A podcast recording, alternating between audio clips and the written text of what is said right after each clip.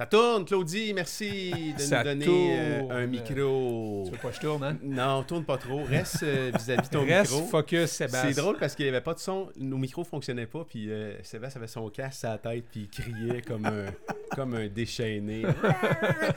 hey, euh, bon vendredi midi, Oui. c'est vendredi. Oh non, Ah c'est vendredi. Sais-tu pourquoi qu'on appelle ça « Oh non, c'est vendredi » Parce que les gens qui, euh, qui aiment pas ce qu'ils font, ils ont hâte à vendredi parce que c'est la fin de semaine. C'est. Le monde qui aime ce qu'ils font, ils font comment? Ah non, c'est C'est vendredi. déjà passé, la semaine est déjà passée. Exact. Puis là, ce qui est trippant, c'est que ça a commencé à fondre. Là, matin, j'entendais des petites. J'entendais couler. J'étais pas sûr si euh, la tank à eau chaude avait fendu. puis là, je suis allé proche de la fenêtre, puis là, il pleuvait dehors. Puis là, euh, les bancs de neige vont, vont diminuer. Y a-tu de la neige chez vous, Sébastien Un peu? Euh, Ça a l'air de quoi, les bancs de neige? Ça, là, il, commence à avoir des... le- le- ma maison a pris de la valeur, je pense, cette semaine parce, Parce que on la voit. Non, il y a une rivière devant. Puis, tu sais, les maisons face aux rivières, ça, ça a augmenté de valeur. Ouais. Je devrais la vendre là, là. Euh, question pour toi. Tu me dis euh, rivière, lac en arrière. Y a-tu un lac? Ta piscine a l'air de quoi? Ouais, Ça se remplit, ça, l'hiver? Comment tu fais pour euh, une piscine creusée pour entretenir ça l'hiver? T'as-tu une autre question? Tu demanderas ça à Denis. pas? C'est Denis qui s'occupe de ça. C'est Denis qui s'occupe de ça. Ah ouais? Denis s'occupe de ma cour. Parce que tu sais que sa compagnie s'appelle Tout Court. Fait que lui, c'est tout ce qui. Tu sais, quand, j'ai vu cette compagnie-là, moi, j'ai dit, c'est vraiment la bonne compagnie parce que moi, je veux rien faire dans ma cour. Il fait tout, tout, tout, tout, tout. Tout. Mais pas lui, là, mais c'est son gang. monde, mais il Ouais. touche pas à ton spa, par exemple. Oui, oui, Aussi? tout. Ok. Ah, quand je te dis tout, c'est tout. Bon, hey, euh, c'est un beau vendredi. Cela dit, Le 15 mars. Seul- Le 15 mars, on est supposé de pouvoir sortir nos, euh, nos, euh, oui, nos motos dehors. oui, effectivement. C'est un peu euh, c'est un peu étrange, pareil, que les pneus d'hiver, ils nous imposent des mettre aussi tard, puis qu'ils nous permettent de les enlever aussitôt. Je sais pas, il y a comme un déphasage. Pas une bonne idée de les enlever tout de suite, hein? Non, puis pas une bonne idée de sortir la moto, euh, la moto tout de suite, mais j'ai bien hâte. Là, j'aimerais ça qu'on souhaite la bienvenue à notre invité spécial. Oui. J'ai dit aujourd'hui sur un post Facebook qu'on reçoit l'unique euh, Steve O'Brien.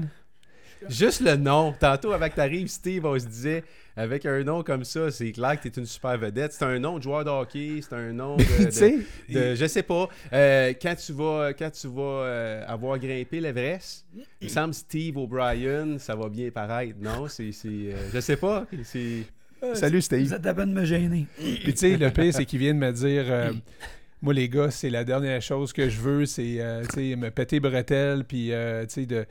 c'est exactement la conversation qu'on avait avant de commencer. Ouais. T'étais pas quelqu'un qui aimait ça parler de toi. T'aimais pas ça nécessairement. là, t'auras pas le choix. Puis là, c'est pas- t'aimes pas plus ça, mais Non. tu réalises que euh, ça peut aider du monde et c'est un peu pour ça que tu es ici aujourd'hui, right? Oui, c'est bien dit. C'est bien dit. Puis écoute, euh, je suis honoré d'être ici euh, ce matin. Puis euh, écoute, on va parler de plein, plein de bonnes choses. Puis euh, les choses, c'est plutôt pour inspirer et aider les gens dans la vie pour aller chez l'estime de soi. Oui, puis nous, on a, on a cru bon t'inviter parce que c'est un peu aussi le modèle dans lequel on est, c'est-à-dire de, de pouvoir permettre à des gens, tu sais, souvent on tombe sur des histoires, puis on se dit, tabarnouche, cette histoire-là devrait être beaucoup plus connue. Parfois, il y a des histoires connues qui, qui inspirent pas vraiment, tu sais, euh, je regarde les jeunes des fois qui sont sur leur euh, cellulaire, puis qui tombent euh, sur YouTube, puis qui regardent plein de niaiseries, puis on tombe sur ça aussi, puis on, peut trouver ça drôle euh, en même temps, mais euh, je pense que c'est ton histoire. J'ai remarqué sur ta page, euh, en fait, sur ton site web. Puis tu, on parlait tantôt de ton lifeline. J'étais comme, wow. C'est comme, tu as eu tout un journey, là, comme on pourrait dire, tout un, parcours de vie. J'ai vraiment hâte qu'on puisse en parler aujourd'hui. Tu il y a des gens, des gens comme ça, des fois dans la vie qu'on croise, qui ont comme quatre vies dans une vie, on dirait. Tu te demandes, coudon, ils ont pris leur temps où pour faire tout ça, là. Il y a peut-être un frère jumeau, Eh oui, puis il faisait des relais. Oui, c'est un bon point. Ils ont combiné ça dans la même timeline, là, tu sais, dans la même journée, ils sont à deux places différentes. là. Euh, Steve, euh, deux minutes, cinq minutes, dix minutes, t'es qui? Euh, tu fais quoi dans la vie? Puis là, on a, on a- c'est drôle parce qu'avant le show, on parlait de ça. On t'a posé la question, tu fais quoi dans la vie? Puis euh, tu fais plein d'affaires. Mais euh, pour les gens qui te connaissent pas, euh, tu fais quoi dans la vie? Écoute, euh, je pense que, j'ai commencé quelque chose l'année passée qui est nouveau pour moi, du réseautage. Puis je pense qu'on apprend beaucoup de choses. Puis quand on arrive au réseautage, on a une minute de gloire pour vraiment décrire de qui qu'on est. Puis quand ils m'ont dit ça, je dis, oh boy, une Ça la- minute pour décrire qui que je suis. Là, Ça laisse pas bien ben de temps à se faire connaître, non? J'étais vraiment, euh, oh boy, OK. Là, euh, je pense que la manière que je m'ai décrit rapidement, euh, dans une minute, je sais que j'ai plus qu'une minute Ben oui, Ouais, ici, c'est pas ça, là, le Non, but. C'est, tu as, Mais, euh, tout le temps que tu peux prendre. vous êtes bien aimable, mais euh, je pense que je commence tôt à dire euh, que j'étais un gars, que j'étais un ancien athlète. Euh, j'étais aussi en même temps un éducateur. Euh, en même temps, j'étais aussi un rêveur. Puis euh, je pense qu'aussi, euh, ce que le monde ne comprenne pas, un rêveur, c'est un motivateur pour aider les jeunes. Puis quand j'étais jeune, moi, euh, les je m'ai fait poser la question. Puis quand il m'a posé la question, j'ai comme hésité parce que d'habitude, j'ai des réponses pour tout. Mais euh, il m'a dit Steve, toi, quand tu étais jeune, tu avais bien de confiance en soi-même? Là, j'ai hésité parce que, honnêtement, quand j'étais jeune, j'avais pas de confiance en soi-même. Puis, euh, dis-toi, pourtant, tu un gars qui a tellement de confiance. Aujourd'hui, oui. Mais quand j'étais jeune, j'avais pas de confiance en soi-même. Je m'ai promené, beaucoup dans les écoles de toute ma jeunesse à me battre. Puis, euh, te battre, oui. Puis, moi, te l'expliquer pourquoi que je me battais. Tu viens de Brownsburg, hein, c'est ça? Oui, un petit village de Brownsburg, euh, juste sur les frontières de euh, l'Ontario, pas, pas loin euh, dans la communauté d'Argenteuil. Puis, je pense que quand j'étais jeune, j'ai découvert rapidement que j'avais un talent sportif. Parce que chaque fois que je courais ou jouais au hockey, je trouvais tout le monde talent. Puis là, mon père me dit non, c'est parce que c'est toi qui es vite. Ah! Tout le Ben monde talent, mais toi, tu avais du talent. c'est bien. Puis j'avais un talent peut-être que je que je voyais pas, mais une affaire que j'avais appris dans la vie, c'est que quand tu es bien encadré, mon Dieu que la vie va bien. Mhm. Mais aujourd'hui, dans bien des cas, le monde ne sont pas encadrés, surtout notre jeunesse d'aujourd'hui. Puis je pense que moi, quand j'étais jeune, j'avais un père, c'était un grand monsieur, c'était un Irlandais, 6 pieds 1, puis il avait du caractère. Quand lui, il regardait la pelle, on pelletait. Il regardait la vaisselle, on la faisait. Il parlait même pas. C'était un tough. C'était tough, oui. Puis euh, on n'a jamais de misère avec mon père. Puis le monde, ah, il t'a battu. Non, non, je jamais battu, je jamais touché. C'est vous Mais- plusieurs frères et sœurs? Euh, J'avais deux autres frères. OK. Puis mes deux frères aussi, on respectait beaucoup le père. Puis on aimait beaucoup notre mère aussi. Notre mère, c'était une petite Canadienne française. Puis que c'était tôt, inquiète-toi pas, tout va bien aller. Puis euh, tu sais, euh, elle se levait tous les matins pour nous autres pour aller déjeuner. Ton père, il te parle euh, pas gros, mais il t'aime. Oui, mon père n'aimait, mais il, il montait d'une autre façon. Ouais. Oui, oui. Lui, c'était plus un coup un coup de pied dans tu le sais où. Puis la mère, c'était d'une autre façon. C'était Mais des coups de pied amoureux. Ouais, c'était des coups de pied amoureux. On le voit là-haut. Mais, euh, mais je pense que ce que j'ai appris, c'est que j'ai commencé à grandir, 7 ans, 8 ans, puis euh, je pense que j'avais à peu près 9 ans quand mon père m'avait dit Oublie pas, dans la vie, faut tout que tu te défends à ce que tu crois? Wow. Puis quand mon père dit quelque chose, moi, je l'écoutais. Que là, moi, à l'école, souvent, mes chums, puis moi, c'est bizarre, tous mes amis, c'était pas des sportifs. On appelle ça en anglais des nerds. Tu sais, du monde qui a tous des bols, puis porte des grosses lunettes épaisses, puis des casquettes tout. C'était tous mes amis à moi. Puis il dit, Pas- c'est pas quoi que ce monde-là t'attirait? C'est parce que moi, dans mes classes, je m'amusais à faire une chose, puis c'était pas écouter le prof. Malheureusement, j'analysais tout le monde dans ma classe. Je regardais comment il était habillé, comment il réagissait au prof, puis comment il réagissait à l'extérieur de la classe. Puis j'aimais ça, analyser les gens. Quand j'étais capable de dire la petite fille qui était gênée, la petite fille qui était moins gênée, le gars qui était agressif, le gars qui était sportif. Puis là, je regardais comment il était habillé. Puis là, je regardais comment il était peigné. Bon, ben oui, on donc, oui, je faisais ça. J'aimais ça faire ça. Mais quand je voyais quelqu'un se faire intimider, je venais tout de suite défensif. Puis agressif. Est-ce que toi, tu te faisais intimider aussi? Jamais. Mais tu défendais. Je défendais tout le monde qui se faisait intimider. Donc, déjà à cet âge-là, là, on parle de- du primaire. Oui, primaire. Déjà au primaire, tu avais comme un peu la maturité, on peut dire ça, ou la. Ouais. tu sais, On, on peut appeler ça une vieille âme, là, de- de- de- d'avoir. Ce- le défenseur des autres. Oui, là. Oui. Le défenseur des plus faibles. Oui, parce que je trouvais ça tellement triste que le monde se fasse. Ah, écoute, les exemples. Écoute, il y avait un de mes amis, il était sassé, puis moi, je l'avais pas vu, mais un gars qui avait mis euh, des, des pineuses, là, des tacs, Ouais, des appelle, tacs, ouais. puis il avait mis ça sur le siège de mon, euh, un de mes amis. tu aurais dû le voir lever, toi. Hey, ça fait-tu mal? Il s'est élevé, puis ça il a vraiment fait mal. Puis là, j'ai vu c'est qui qui l'avait fait. Que j'ai pas dit un mot. Mais pendant le cours, euh, il a commencé à y cracher dans les cheveux. Sais, C'est-tu quelque chose que tu fais? Voyons donc. Puis là, moi, je regardais ça, puis moi, je, je capotais. Puis là, lui, mon chum, s'est choqué, il s'est élevé, puis il a crié Stop that! Vraiment sec. Puis là, toute la classe n'a pas dit un mot, puis le prof, quoi qui se passe?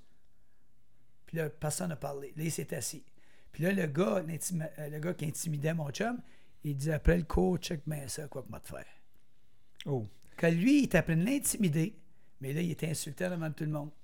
Puis là, j'ai vu la lettre qui est écrite. Il dit Quand que je sors de là, tu ne marcheras plus à la fin de la journée. Que là, moi, j'ai vu ça, puis euh, c'était pas trois secondes de sortie de la classe, j'ai jamais eu le temps de toucher mon chum, parce que moi, j'étais dessus comme euh, une guinée trempe, puis euh, il l'a jamais touché. Puis la raison que je te raconte cet incident-là, parce que je m'ai fait ramener au bureau du directeur, puis le directeur, il dit m'a appelé ton père. Puis déjà, quand t'appelais mon père, moi, j'avais peur Non, s'il vous plaît, appelle pas mon père. Mais j'ai dit oui. Dérange-les pas. Ma mère, oui, mais pas Ouais, moi. ouais. Il dit oui, appelle-les. Il dit ah ouais, on va l'appeler. Ils l'ont appelé. Puis euh, le lendemain, mon père est venu avec moi à l'école au bureau du directeur. Puis euh, mon père dit quoi qui se passe? Ben, Le directeur va te le dire. Mais il dit ton fils, là, il se bat là, une moyenne de deux fois par semaine. Puis il me regarde, il dit comment ça tu te bats? Mais il dit Dad, tu me dis de défendre ce que je croyais dedans. Puis il y a des jeunes qui se font intimider. Puis il n'y a personne qui fait rien. Moi, je, je fais ma loi. Qu'il regarde le directeur, puis il dit Est-ce qu'il y a quelqu'un qui regarde ce qui se passe? Ben, on n'était pas au courant de la situation. Que là, mon père me regarde, là, je dis pas un mot, il regarde le directeur, puis il dit au directeur La prochaine fois que je viens ici, puis si le problème n'est pas réglé, puis je vois que c'est même pas mon gars qui est le problème, ça va aller mal ici à l'école. Tout s'est réglé, mais jamais rebattu après. Ils ont mis quelque chose en place. Ouais. Puis là, on s'entend, là, tu, tu te battais, là, puis... euh, Ça, j'étais rendu en sixième année. Sixième année. Puis, oh. tantôt, t'es t'es- t'es rentré à studio, tu me dis, ouais, tu sais, je suis pas très grand, passe en dessous de la caméra, je suis comme un nain, mais en fait, t'es un peu plus grand que moi. fait que, tu sais, t'étais, physiquement, t'étais pas euh, un costaud non plus, là. Non, non, je- j'étais bâti comme euh, sur un frame, un frame de chat. Ouais, je pesais peut-être 100 livres, tout trempe, euh, avec deux rouleaux de 30 sous dans les poches. Euh, non, j'étais vraiment bas. J'étais juste, je me, je me débrouillais très rapidement, puis j'étais vite. Tu devais avoir des yeux aussi. euh, Très alerte. Oui, genre, écœure pas mon chum. Là. Ouais. Puis c'était juste que c'était pas quelque chose à faire. Mais tu sais, je te parle de ça. Puis euh, ma dernière, j'ai dit c'était ma dernière bataille.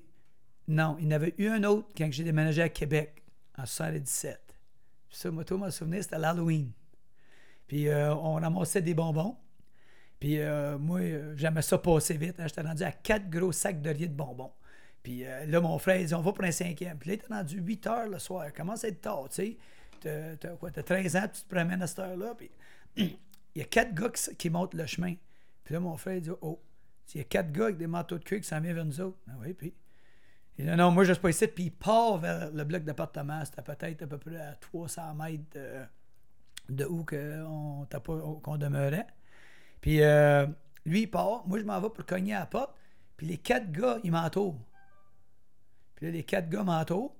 Puis ils me disent Hey, le jeune, euh, tu ramasses des bonbons? Je dis Oui.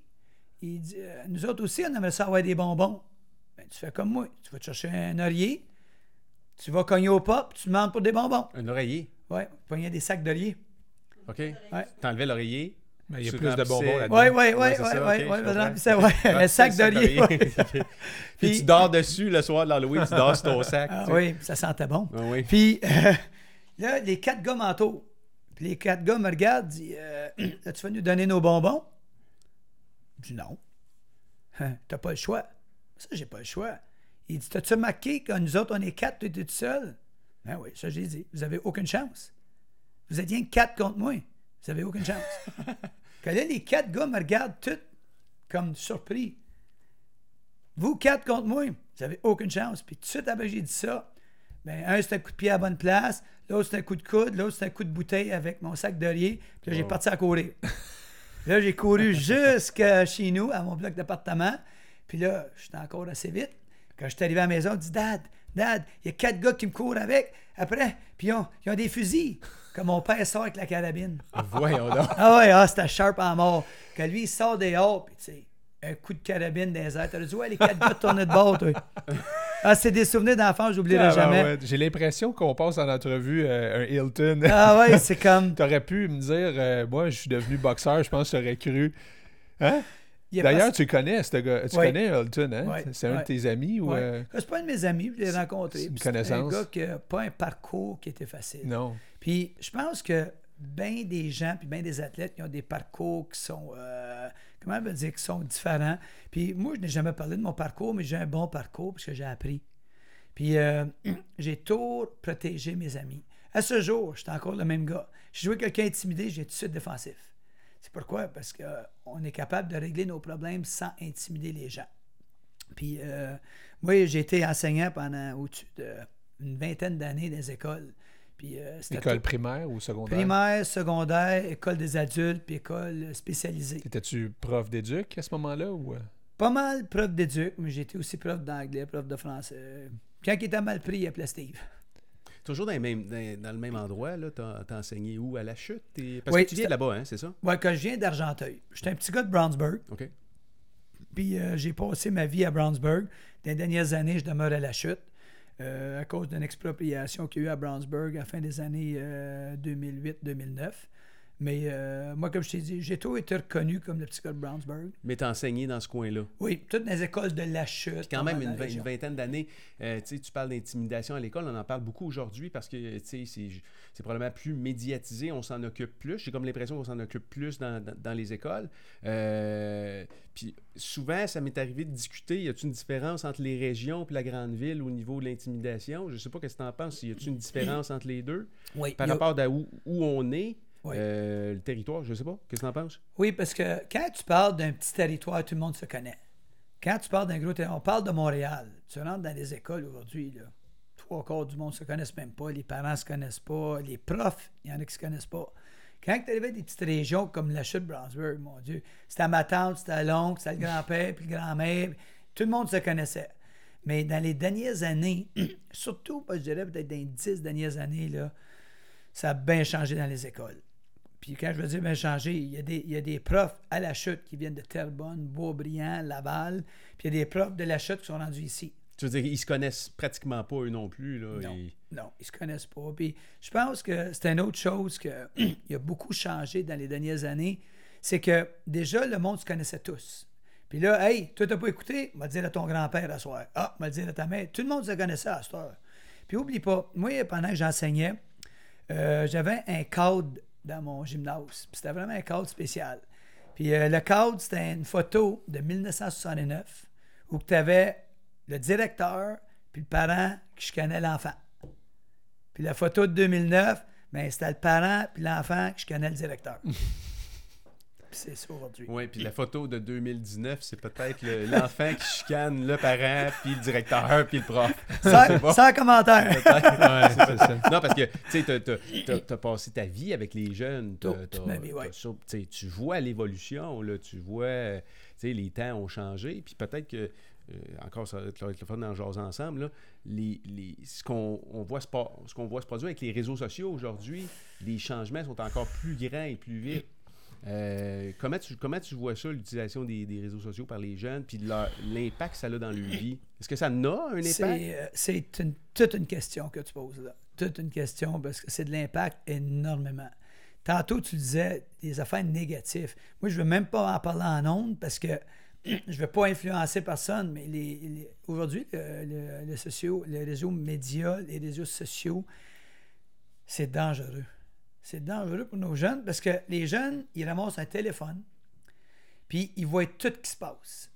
OK? Ils ont toute la technologie au bout des mains. Ils ont accès à Ils tellement ont accès à tout. Là, je suis content qu'on parle de technologie parce que moi, je vais sortir le mien.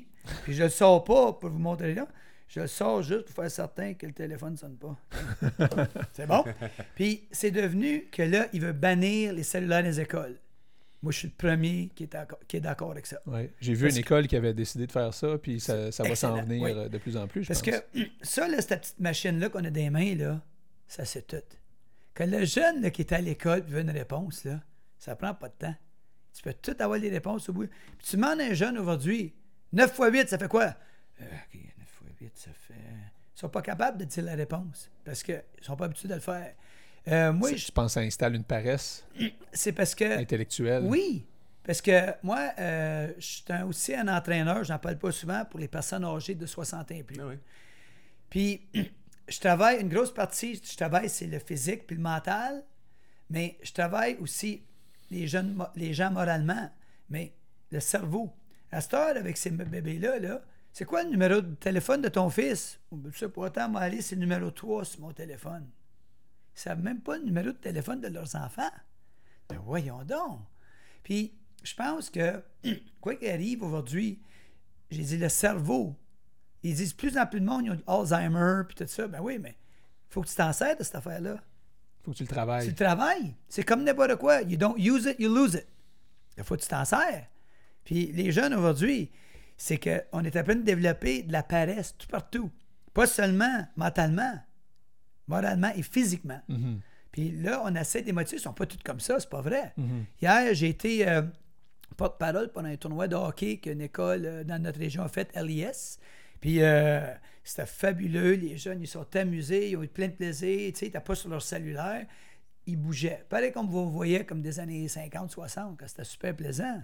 Mais là, j'ai dit aux gens, c'est que nous autres, comme communauté, il faut qu'on travaille ensemble pour encadrer ces jeunes-là.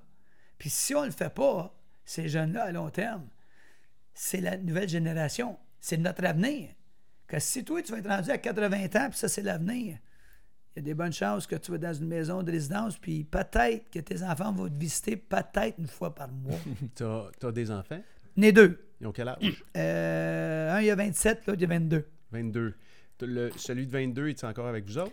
Non, celui-là de 22, il est parti à 18 ans. OK? 18 ans, il y avait ça, ça veut dire que ça fait 4 ans, là, Ouais. ça?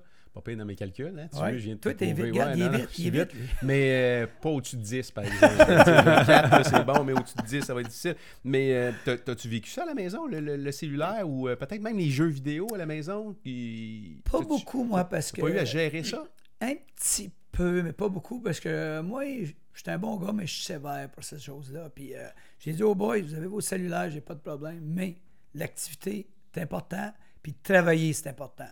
puis euh, mon plus jeune, euh, Jo- Joshua, il était rendu qu'il travaillait trois emplois en même temps.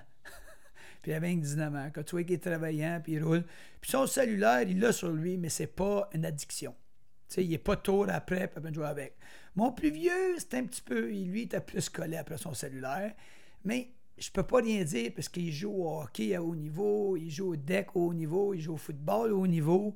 So, Ouais, il compense. Là, il compense. à quelque part. là. So- On, on les, on les salue en passant s'ils Ouais. euh, écoutent éventuellement euh, l'émission du papa. Ah ouais, ouais, ouais. Non, écoute, je suis fier de mes gars. C'est sûr, comme n'importe quel parent, moi, c'était tough love. C'était comme mon père.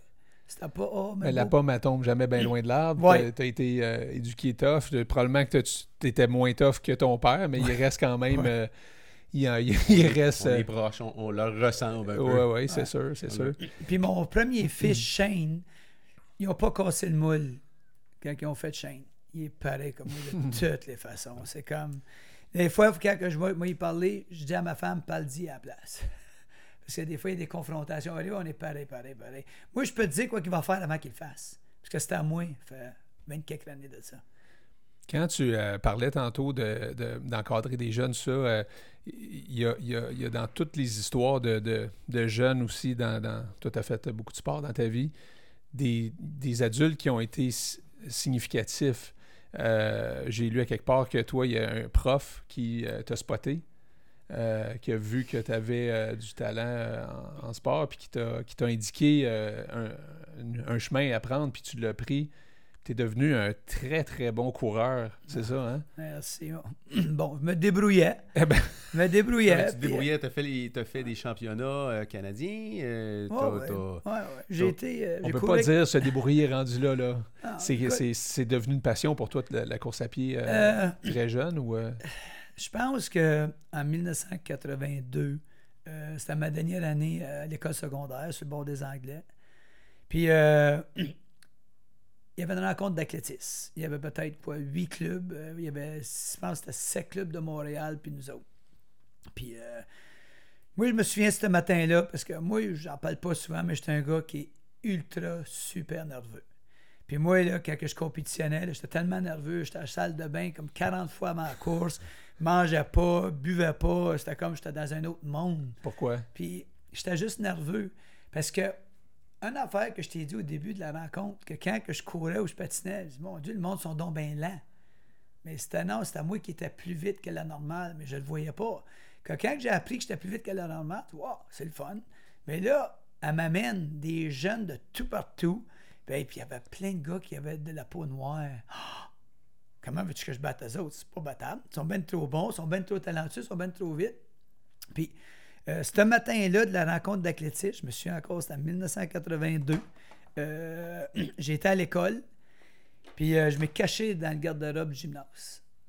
Tu voulais pas y aller? Non, pas en tout. Pas en tout. Ah non, là, j'avais de la misère à rester debout, comment j'étais nerveux. Ils t'ont-tu trouvé, quoi? Malheureusement, oui. Malheureusement, oui, mais heureusement. Il en oui. manque un. faut Oui, c'est heureusement trouver. oui, parce que là, ça a starté quelque chose. C'est là que ça a commencé. Puis elle a ouvert la porte. Steve, tu fais là? C'était une prof d'éduc, là, la fille. Celle-là qui m'a motivé. Comment elle s'appelle? Elle s'appelait Janet Rick. OK. Janet Rick. Ah, je me souviens très bien de Janet. Puis elle dit Steve, tu fais là? Ben, tu- ah, moi, je veux pas courir. Ça Ça me m'énerve. tente pas. Ah non, non. J'ai dit, ça m'énerve. Elle dit, Steve, on t'a demandé, parce que tu es talentueux, puis tu représentes notre école. Ah, OK. Fais-les pour les autres. C'était un Elle- peu ça le message. Ouais. Elle, elle t'avait saisi pas mal.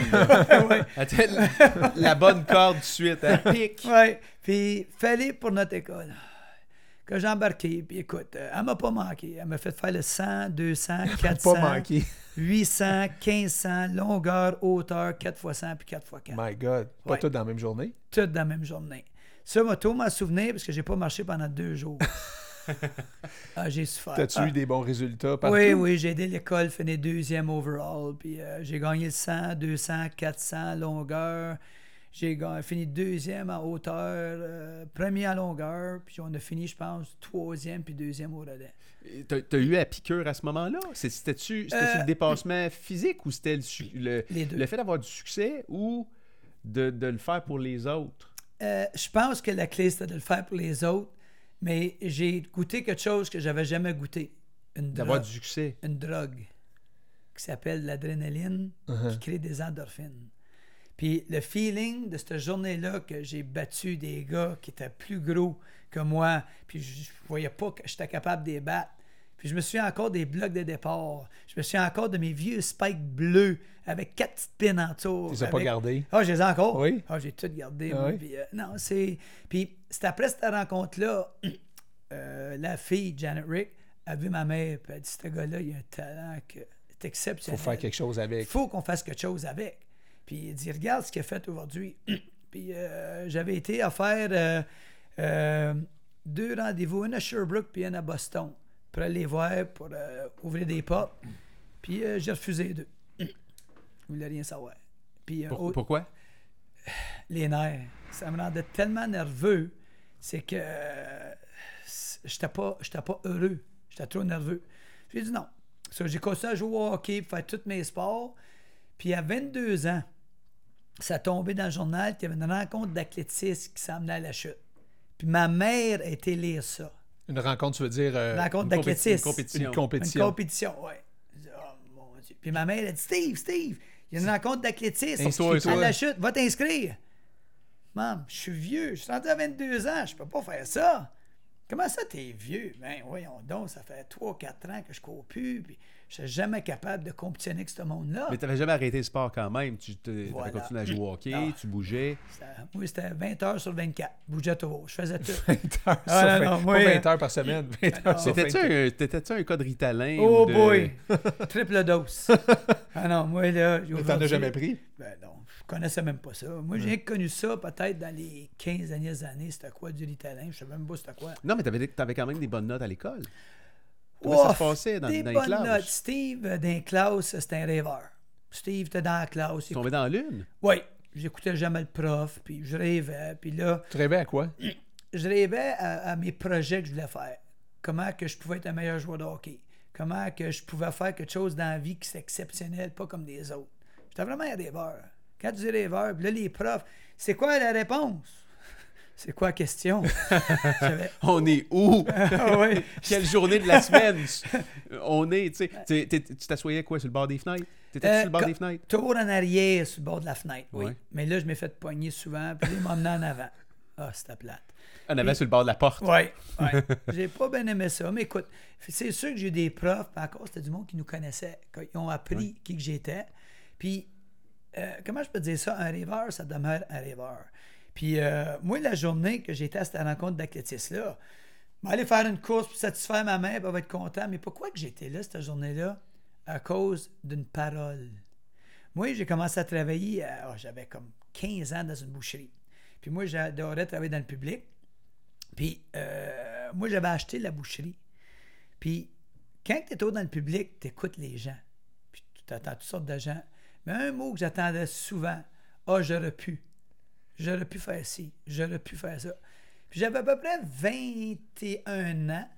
Puis je disais à mon père, pourquoi tout le monde, j'aurais pu faire ci, puis j'aurais pu faire ça? Oui, puis le monde ne dit pas ça quand ils ont nécessairement 50, 60, 70. Il y a du monde qui dit ça à 30 ans. J'aurais Oui. pu, j'aurais dû, même à Vivre, 20 ans. vivre comme avec des regrets. Toi, tu Oui. voulais pas vivre avec des regrets. Voilà, mon Dieu, vous êtes vite, vous autres. Vous êtes vraiment vite. Puis moi, des regrets, j'en voulais pas dans la vie. Peut-être pas aussi vite que toi.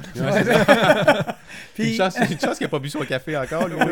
Dans sa, dans sa, hey, je trouve que tu as une belle tasse de Batman. Ça te représente bien, Batman, honnêtement, parce que lui aussi, il veut aider les plus faibles. Ouais, c'est vrai? Ouais. Oui, tout à fait. Ah, Vous êtes vite, les boys. J'aime ça. Une belle équipe. Puis, moi, tout m'en souvenir que quand je dis à ma mère, j'ai dit, Maman, je suis rendu trop vieux pour aller courir. Ah, cette valeur, t'aurais pu être un bon coureur. Tu quoi? Ben ça, j'aurais pu. Je peux le faire encore. Puis là, pas dit un C'est la mot. psychologie inversée qu'on Ah. appelle, hein? C'est comme. euh, Mais là, très elle venait de te prendre, là. C'était un piège que ta mère t'a lancé. Elle m'a pris, puis elle m'a pas manqué que le lendemain matin, j'étais à la piste à Polyvalente à la chute. Puis moi, je ne savais pas qui va aller voir. Quand je vois ce grand monsieur en arrière du comptoir, il dit euh, Euh, Je cherche un monsieur crevé, Steve O'Brien. Oui. Ben ça, tu sais ça. Juste la manière que tu marches. T'es un sprinter, hein? Hein? Ben, si tu veux m'appeler ça, ça a l'air que je cours assez vite. Tu dis, ouais, ouais, ils m'ont parlé de toi. Qui qui a parlé de moi? Mais il y avait du monde de la région qui avait parlé de moi. Puis c'est pour ça que il avait dit que je allé le voir. Là, ça a l'air, il faut que je m'inscrive pour une course, puis je m'en vais courir. Tu peux pas. Tu n'es pas inscrit sur une équipe, tu peux pas courir. Merci beaucoup. Moi, je me retournais de bord, puis je m'en allais. il dit, oh, tu t'en vas. Mais je peux Chez pas nous. courir. Je m'en vais chez nous. Ben non, non, viens ici, je vais te parler. So, il il t'a comment- il recruté on the spot dans Ouais. son équipe. Quand il me dit, il dit, moi, je te demande pas de courir. Ah non. Ah, OK, on, on peut se parler là-bas. Puis il dit, t'es qui, tu fais quoi, puis c'est quelle épreuve t'aimes plus? Puis il dit, je te fais un deal. Tu cours pas aujourd'hui, good deal. Mais j'aimerais ça que tu viennes mardi à, à Sainte-Thérèse, à la piste. Puis je veux juste que tu me montres, juste toi et moi, ce que tu peux faire. Ouais, je peux faire ça. Juste toi et moi. Il n'y a pas de compétition, il n'y a pas de pression. Juste toi et moi. J'ai été, mais écoute, le lundi, j'étais nerveux toute la journée. J'étais tout énervé. Écoute, j'étais un gars nerveux. Regarde, je suis pas gros. Encore comme ça aujourd'hui? Oui, il n'y a rien qui a changé. j'étais un gars qui était nerveux. Puis j'étais Étais-tu gars... nerveux avant d'arriver ici? Euh, non, parce que je savais avec qui que je m'emmenais voir. J'étais juste en parlant, j'étais à l'aise. Pourtant, on se connaît pas. Non, mais c'est ta personnalité. Tu sais, j'ai dit que je lis les gens vite. Puis euh, quand je t'ai parlé, je disais, non, non, ça, ce gars-là, c'est comme mon, mon frère. Quand j'étais à l'aise tout de suite, tout suite, j'avais C'est hâte. gentil. Hey boy. Hein, ouais. C'est. C'est du bicep. ouais. j'avais hâte de vous rencontrer. J'avais hâte un matin de vous voir. Ouais. Puis euh, c'est pas ça. aussi. Ouais, puis je pense que ce jour-là, Richard m'a amené à la piste à Sainte-Thérèse à cette à heure. C'est une belle piste, toute bien finie, à côté du centre multiservice, puis le terrain de balle. Mais à ce temps-là, c'était de la garnotte. Tu sais, on parle pas, on parle des années 80. Puis il dit là, Steve, tu vas te réchauffer, puis tu vas me faire un 100 mètres. Mais réchauffer? C'est quoi ça, se réchauffer? Tu te réchauffais jamais? Pas en tout. Je connaissais pas ça, moi. il dit, faut que tu cours 3-4 tours autour de la piste. Pourquoi? Ça, c'est un 400 mètres, c'est Ouais. ça? Ouais. Puis Là, il va me brûler à ma course. Non, m'intéresse pas. Ben, il dit, cours au bout de la piste, puis reviens. m'a marché à la place. Là, j'ai marché, puis je suis revenu, il me regardait avec des yeux bizarres. Quel drôle de bébite, c'est ça. So, j'ai fait moi, ma marche aller-retour. Il dit Tu vas t'étirer un peu Pff, Me tire pas, moi. Voyons donc, comment ça? Mais m'étirer. J'ai des bons muscles qui sont forts et raides. Je veux pas qu'ils viennent longs et mous. tu sais, moi, je connaissais pas la, tu sais, la capacité de la masse musculaire. Mais tu t'étais jamais blessé en faisant du sport? Jamais. Puis, euh, mais tu sais pas, euh, moi, je me dis tôt que j'avais des bons gènes. Tu sais, je me disais tôt ça. So, là, je cours à 100 mètres dans garnotte, puis il regarde son chrono, puis là, il me regarde. T'es-tu prêt à en faire un autre? Ben, je peux en faire un autre si tu veux. Il dit, fais le tour de la piste, puis retourne dans la ligne de 100 mètres, fais un autre. Pourquoi faire le tour de la piste? Je peux aller directement. Là, c'est bien moins loin. Non, fais le tour de la piste, récupère, Réchauffe-toi. Récupère. J'ai fait, j'ai fait, j'ai fait 100 mètres. Récupère. Que j'écoute mon coach, Récupérer quoi? que je fais le tour, j'arrive là, puis il dit pars, en fais un autre. Il regarde son chrono, puis il me regarde. Il dit ouais, il y a quelque chose à faire. Comment ça, il y a quelque chose à faire? Il dit et comment ton endurance? Mais je pense qu'elle est correcte. Serais-tu prête à faire des 300 mètres avec ces trois autres gars-là? Pas une compétition. Non, non, non. Cours avec les trois gars, puis cours pas trop vite, suis-les. Ah ouais? OK. So, les gars partent, font un 100 mètres, un, un 300 mètres. Ils en font un deuxième. Ils en font un cinquième. Ils en font un sixième. Là, par le temps qu'on est arrivé au septième. Tu cours là, avec eux, là? Oui. Je suis rendu, là, comment c'était écœuré. Là, c'était mon septième 300 mètres. Puis moi, j'ai dit, comment tu files? Comment c'est de fatiguer, là? Il dit, c'est bon. Fini là. Ah ouais? Je commence à l'aimer, ce gars-là. Parce qu'il m'écoute. Je commence à l'aimer. Il dit, euh, comment tu te sens? Ah ben, c'était le fun. euh, J'aimais ça, mais euh, je pense que je peux te partir. Il dit, Partir, partir chez vous? ah oui, oui, moi je voulais partir chez nous. te là. Ah ouais, moi je voulais me retourner chez nous, c'était assez. Il dit, je peux-tu te dire une affaire avant que tu partes? Bien, certainement. Il dit, j'ai regardé tes 100 mètres. Puis il dit, c'est comme, tu as couru 11 secondes dans garnotte. Sais-tu comment que c'est vite, ça? Non. C'est vite. C'est vraiment vite. T'as pas de spike, tu t'échauffes pas, tu t'étires pas, puis tu as couru 11 secondes. Ah, ben, tant mieux. Puis pas juste ça, tu t'entraînais pas pour ça non Mais plus. là, ça. tu faisais bien du sport, par exemple. Non, mais ça faisait deux ans. Ça faisait deux ans que tu avais arrêté, tu dis à peu près. Quatre ans. Quatre ans. Ouais. Fait que là, tu, tu sautes dans tes running shoes, puis tu te réchauffes pas, puis tu t'étires Ouais, pas. mais fais ça secondes. Go j'a- 11 secondes. Ouais, mais j'avais pas de, de crédit à avoir. Est-ce que je jouais à balle, je jouais au football, je faisais des spins d'une autre façon. Là, je courais après une balle. comme ça. Moi, je trouvais que c'était plus efficace. Courir après quelque Ben, chose. c'est comme des fois, tu vois les cross-country, les, les- les écoles qui font ça, puis Ouais. tu remarques que les meilleurs coureurs en avant, c'est pas juste des jeunes qui font de l'athlétisme, il y a beaucoup de joueurs de soccer là-dedans. Ouais. Il y a même ouais. euh, des cyclistes des fois qui se pointent le, le nez là-dedans parce qu'ils sont, euh, sont en shape. tu sais. Oui. Fait que, mais ton meilleur, 10, euh, ton meilleur 100 mètres a été quoi si là tu faisais 11 secondes non préparé, un coup bien en shape préparé? Ah, j'avais déjà fait euh, à Sherbrooke en 89. J'ai couru euh, 10-58. Wow. Ouais, je pensais jamais de ma vie de faire ça. Mais c'est quoi qui m'avait impressionné de Richard? C'est que il savait quoi faire avec moi. Puis quand, avant qu'on parte, il dit Tu, tu vois-tu les trois coureurs que tu as fait des 300 mètres avec? Ouais. Tu tu sais qui? Aucune idée, j'ai jamais vu de ma vie. Il dit Le troisième, c'est le champion québécois du 800 mètres. Comment il s'appelait? Euh, lui, il s'appelait, si je ne me trompe pas, c'était un prince. Je pense que c'est François Prince. Il vient, il vient d'ici, de la région de. C'était de- un de deux frères jumeaux. Puis euh, euh, je pense qu'il est encore impliqué dans le- des choses comme ça. L'autre, c'était le champion du 800 mètres de l'Ontario. Un gars de la peau noire. Lui, je me souviens pas de son nom. Puis il dit le premier, tu sais c'est qui? Aucune idée. C'est Pierre Léveillé qui a fait les Jeux Olympiques de 84. Ben ouais. Eh ouais, non. Puis t'es suis. Ah oui, puis. Ah oui, mais ils couraient pas vite, eux autres, là. Mais non, mais tu n'as fait 7, 300 mètres, tu t'es jamais entraîné. Ouais. Il dit, je te fais un offre. C'est quoi ton offre? J'aimerais ça que tu viens courir à la sélection des Jeux du Canada à Québec en deux semaines. Moi, il pensait. Puis à la fin, tu comptes. Fallait vraiment que le monde euh, tu sais, Ouais. te tire à Ouais. faire quelque chose qu'on dirait que c'était pas naturel. Il y a, Voilà. des, euh, il y a des jeunes qui ont du talent dans des sports puis qui, je veux dire, euh, t'as pas besoin de, de- tirer, ils vont y aller. Mais toi, c'était pas naturel pour toi d'aller faire des compétitions. Puis, euh, mais tu en as fait plusieurs parce que là, tu as fait les Jeux du Canada. C'est drôle parce que les Jeux du Canada, quand Richard m'a emmené là, c'était à Québec, au PEPS, à l'Université PEPS à Laval. Puis il m'a tout me souvenir le, quand j'étais sur l'autobus. Hey, je pensais de fondre. J'étais tellement nerveux. Puis là, à Y avait une toilette dans l'autobus? ah, toutes les 10 minutes, j'allais voir, j'ai besoin de toilette, besoin de toilette. Il ne va pas trouver drôle. Mais c'est que je me souviens, j'attendais tous les gros noms. Les gros noms. euh, Boucher, ça c'est vite. Boudreau, Johnson, Moraines. C'est quoi que je fais là? c'est quoi que je fais là? J'ai dit, je sais pas. Puis il y avait un autre gars, que peut-être vous avez déjà entendu le nom, qui est plus avec nous euh, malheureusement aujourd'hui, un nommé Sylvain Lake. Puis Sylvain Lake, pas si vous le dire c'était qui, c'était tout un talent. Puis c'était pas juste tout un talent, c'était le champion québécois. C'était- Il y avait toutes sortes de records juniors. Puis la raison, vous allez savoir c'est qui. Ce gars-là, en 92, s'est fait parler beaucoup de lui. Parce que c'était le conjoint de Sylvie Fréchette, Hmm. Ah ouais, hein? qui on Puis le sait oui, qui est peu avec nous. C'est ça, ben oui. So, Sylvain Lake, c'est un talent exceptionnel, mais le seul problème avec Sylvain, il aimait ça se vanter. Le monde qui se vante, il y en a qui n'aiment pas ça. Puis lui, je suis le plus grand, je suis le plus beau, je suis le meilleur. Puis il y a bien du monde qui n'aimait pas Sylvain Lake.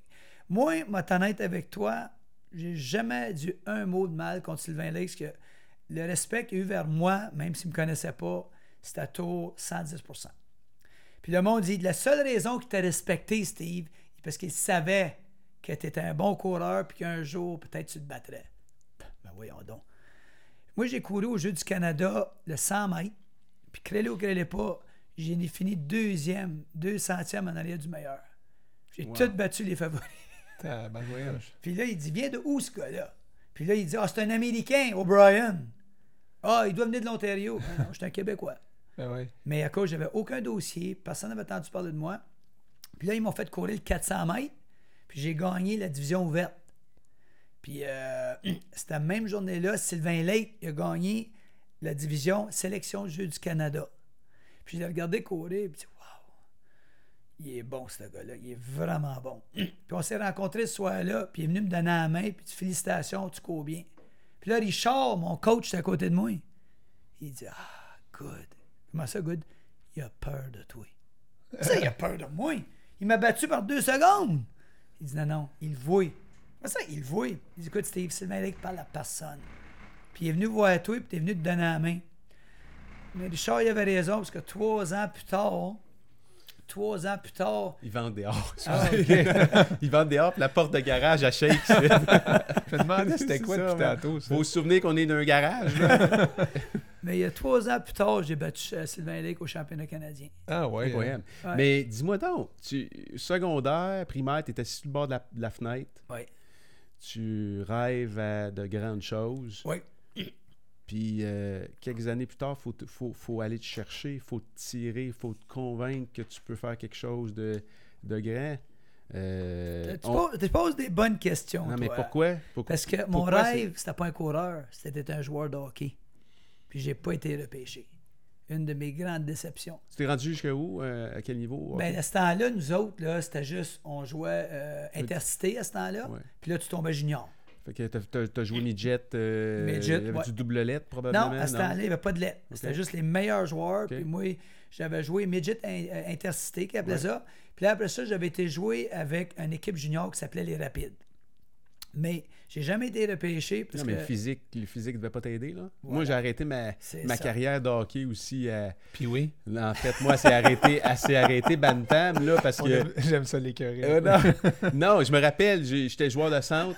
J'étais joueur de centre, puis j'arrivais aux mises au jeu, Bantam. Puis ça commence là, là tu sais, les jeunes commencent à avoir du poil, puis là, ils ouais. commencent à être plus carrés. Moi, j'avais encore la shape d'un jeune de, de 9 ans. Ouais. Puis j'étais bien impressionné. encore, Oui, encore. Mais j'arrivais, j'arrivais au- mises au jeu. Puis une fois sur deux, je regardais le gars d'en face en avant de moi. Puis il y avait tous des petites moustaches molles. Puis des poils qui sortaient d'en face. Moi, j'avais, je, je pense que j'avais même pas de poils en dessous des bras à ce moment-là. Puis j'étais tellement impressionné. Puis il devait y avoir une différence de plusieurs, euh, c'est pas une dizaine de livres. Puis euh, quand ça a commencé à jouer en, à- avec les mises en échec, Bantam, je me suis fait blesser une couple de fois. Puis euh, finalement, midget, j'ai, j'ai joué, je pense, deux parties, puis j'ai arrêté. J'étais, rapide, mais euh, ça pardonne pas là, dans des sports physiques comme ça. Tu sais, tu mesures combien? Moi, je viens avec Saint-Pierre-Neuf. 5 pieds 9. Puis je, pèse, je pesais à ce temps-là peut-être 110 livres. Hmm. Ah non, j'étais comme, euh, j'étais comme, comme un, un chat. J'étais 110 vite. livres. Ah ouais. Puis là, tu étais bouché à ce moment-là, tu avais ta propre boucherie. Oui, oui. Puis en plus, donc, tu courais beaucoup. Combien de Ouais. kilomètres par semaine tu devais courir à ce moment-là? Que nous autres, euh, des sprinteurs, c'est pas des kilomètres. Nous autres, c'est des entraînements qui D'intensité. sont, ouais, spécifiques. Quand- au début de la semaine, je te donne un exemple. je- euh, quand c'est les sessions d'hiver, il y a beaucoup de musculation qui embarque. Mais quand ça arrive dans les saisons de compétition, tu fais beaucoup des entraînements de blocs de départ. ça- pour vraiment sortir des blocs de départ. Euh, un sprinter euh, qui est, on va dire, un sprinter de 100-200, lui, ça va être des blocs de départ, puis des sprints courts, puis des sprints longs. Les autres, des sprints longs, ça va peut-être être pas plus que 300 mètres. Mhm. Mais moi, je suis un coureur de 400 mètres. Comme moi, il fallait que je fasse des blocs de départ, fallait que je fasse des sprints courts, des sprints longs. Puis là, des sprints longs, des fois, ça me mettait des 500, des 600, puis des 800 mètres. C'est ça, parce que ceux qui font des, habituellement des 100 mètres, ils vont peut-être faire des 200 mètres, mais c'est très rare de voir des gens qui font des 100, des 200, des 400. Toi, tu faisais tout ça. Je Là. faisais tout, moi, ouais. Comme dans la vie, je faisais tout. Moi, j'aimais tout, tout faire. Puis, écoute, 100 mètres, je me débrouillais bien parce que j'avais un bon départ. Euh, j'ai même battu euh, Bruni une couple de fois dans des, des rencontres Ah oui. indoor. Parce Ah que avez-vous la même âge, euh, Bruni? Bruni est plus jeune que moi. Oui. Ouais. Mais Oui. tu l'as côtoyé à un moment donné quand lui est arrivé. oui. euh, On là, était toi, super ensemble. Oui. On a fait les mêmes, des mêmes compétitions. On était au Jeux du Commonwealth ensemble, des championnats canadiens ensemble. On était en Europe ensemble. Mais tu sais, la différence entre moi et Bruni, il y a deux côtés de médaille. Puis Bruni, c'est le côté qui brille. Il a gagné une médaille, il a été au jeu. ça va. Steve, c'est l'autre côté de la médaille. Toujours passé proche. au assez proche, mais il n'a pas gagné de médaille. Puis d'ailleurs, euh, tu t'as cogné aux portes des Jeux Olympiques Ah de. Barcelone. Ouais. euh, 92. ouais. puis là, il t'est arrivé euh, une blessure. Ouais. Les, les quads, hein, qui ont. Le euh, quad, tu sais, ça, mon Dieu, tu, tu fais bien de la recherche, toi, hein? Tu, Ben, tu connais tout ça. Non, moi. il lit dans tes yeux. Il lit dans mes yeux. Non, mais je peux te dire une chose, euh, j'ai- j'ai j'ai pris des notes sur ce que j'ai vu, puis moi, c'est tout le long, c'est c'est- ça. tu sais. Puis quand on s'est parlé aussi, euh, ce qui m'a ce qui m'a comme un peu surpris, c'est que je t'appelle une journée, puis je te dis, bon, j'aimerais ça, faire une entrevue avec toi, tout ça. Puis tu me racontes que tu avais comme. Tu sais, t'a- t'avais, t'avais, t'a- t'avais pas eu ton entrevue que tu étais supposé de faire. Puis il y a eu plusieurs moments, on dirait dans ta vie, il y a eu plusieurs moments où on aurait pu euh, mentionner ton nom, mentionner ce que tu as fait, etc. Puis c'est des occasions qui ont été, euh, qui ont été mis au rencard. Puis je trouve ça de valeur parce que euh, non seulement tu es un chic type, mais tu as une histoire euh, à partager qui est vraiment le fun. Là, on parle euh, beaucoup de sprint. Tantôt, on va parler de quelque chose d'endurance qui est hors du commun. Quand je disais au début de l'émission, l'unique Steve O'Brien, tu as fait des choses qui sont uniques dans ta vie, là, que personne d'autre euh, a pu faire, puis j'ai hâte qu'on puisse aller euh, en Et puis, jaser. oui, puis probablement que personne d'autre a eu l'idée de faire aussi, de combiner toutes ces choses-là en même temps sur autant de Ouais. kilomètres. Ouais, là. puis quand tu es humble aussi, de même, quand tu fais des choses, puis tu as une grande humilité, euh, puis les gens, il faut qu'ils aillent te chercher, ben je pense que c'est ça, c'est- peut-être aussi, euh, je sais pas, c'est peut-être un, un peu ça. Je, je regardais présentement Piquet Souban qui, euh, qui a une étude sur lui euh, à Harvard, comment est-ce que ce joueur de hockey-là a, réussi à, à se brander de façon plus que même les meilleurs joueurs présentement de la Ligue nationale, tu sais, puis... euh, je dis pas que c'est ça que tout le monde doit faire, mais c'est juste que euh, il y, a, y a- certainement euh, il y a certainement de la place pour apprendre à connaître Steve O'Brien. Puis je sais pas, nous autres, on est une petite boîte, on commence, etc. On est qui, nous autres, pour dire Il y aura, ça? il y aura, il y aura pas un million de vues sur ça demain matin, là. Mais, euh, mais je- moi, je suis super content que tu aies accepté euh, no- notre invitation. Puis j'aimerais ça que tu nous parles un peu de qu'est-ce qui s'est passé dans ta vie pour. Il y a eu un déclic à un moment donné là, pour dire euh, je veux maintenant redonner à la société de façon beaucoup. Tu sais, tu as, eu une vision à un moment donné très grande. Euh, Qu'est-ce qui s'est passé? Comment est-ce que comment est-ce qu'il est venu l'idée de parcourir le Canada ou de même? Avant ça, je pense que tu as monté le. Tu as parti une fondation, tu as monté le. Machu Picchu, etc. Tu as ramassé de l'argent. Euh, aussi l'autre montagne euh, qui euh, le Kilimanjaro.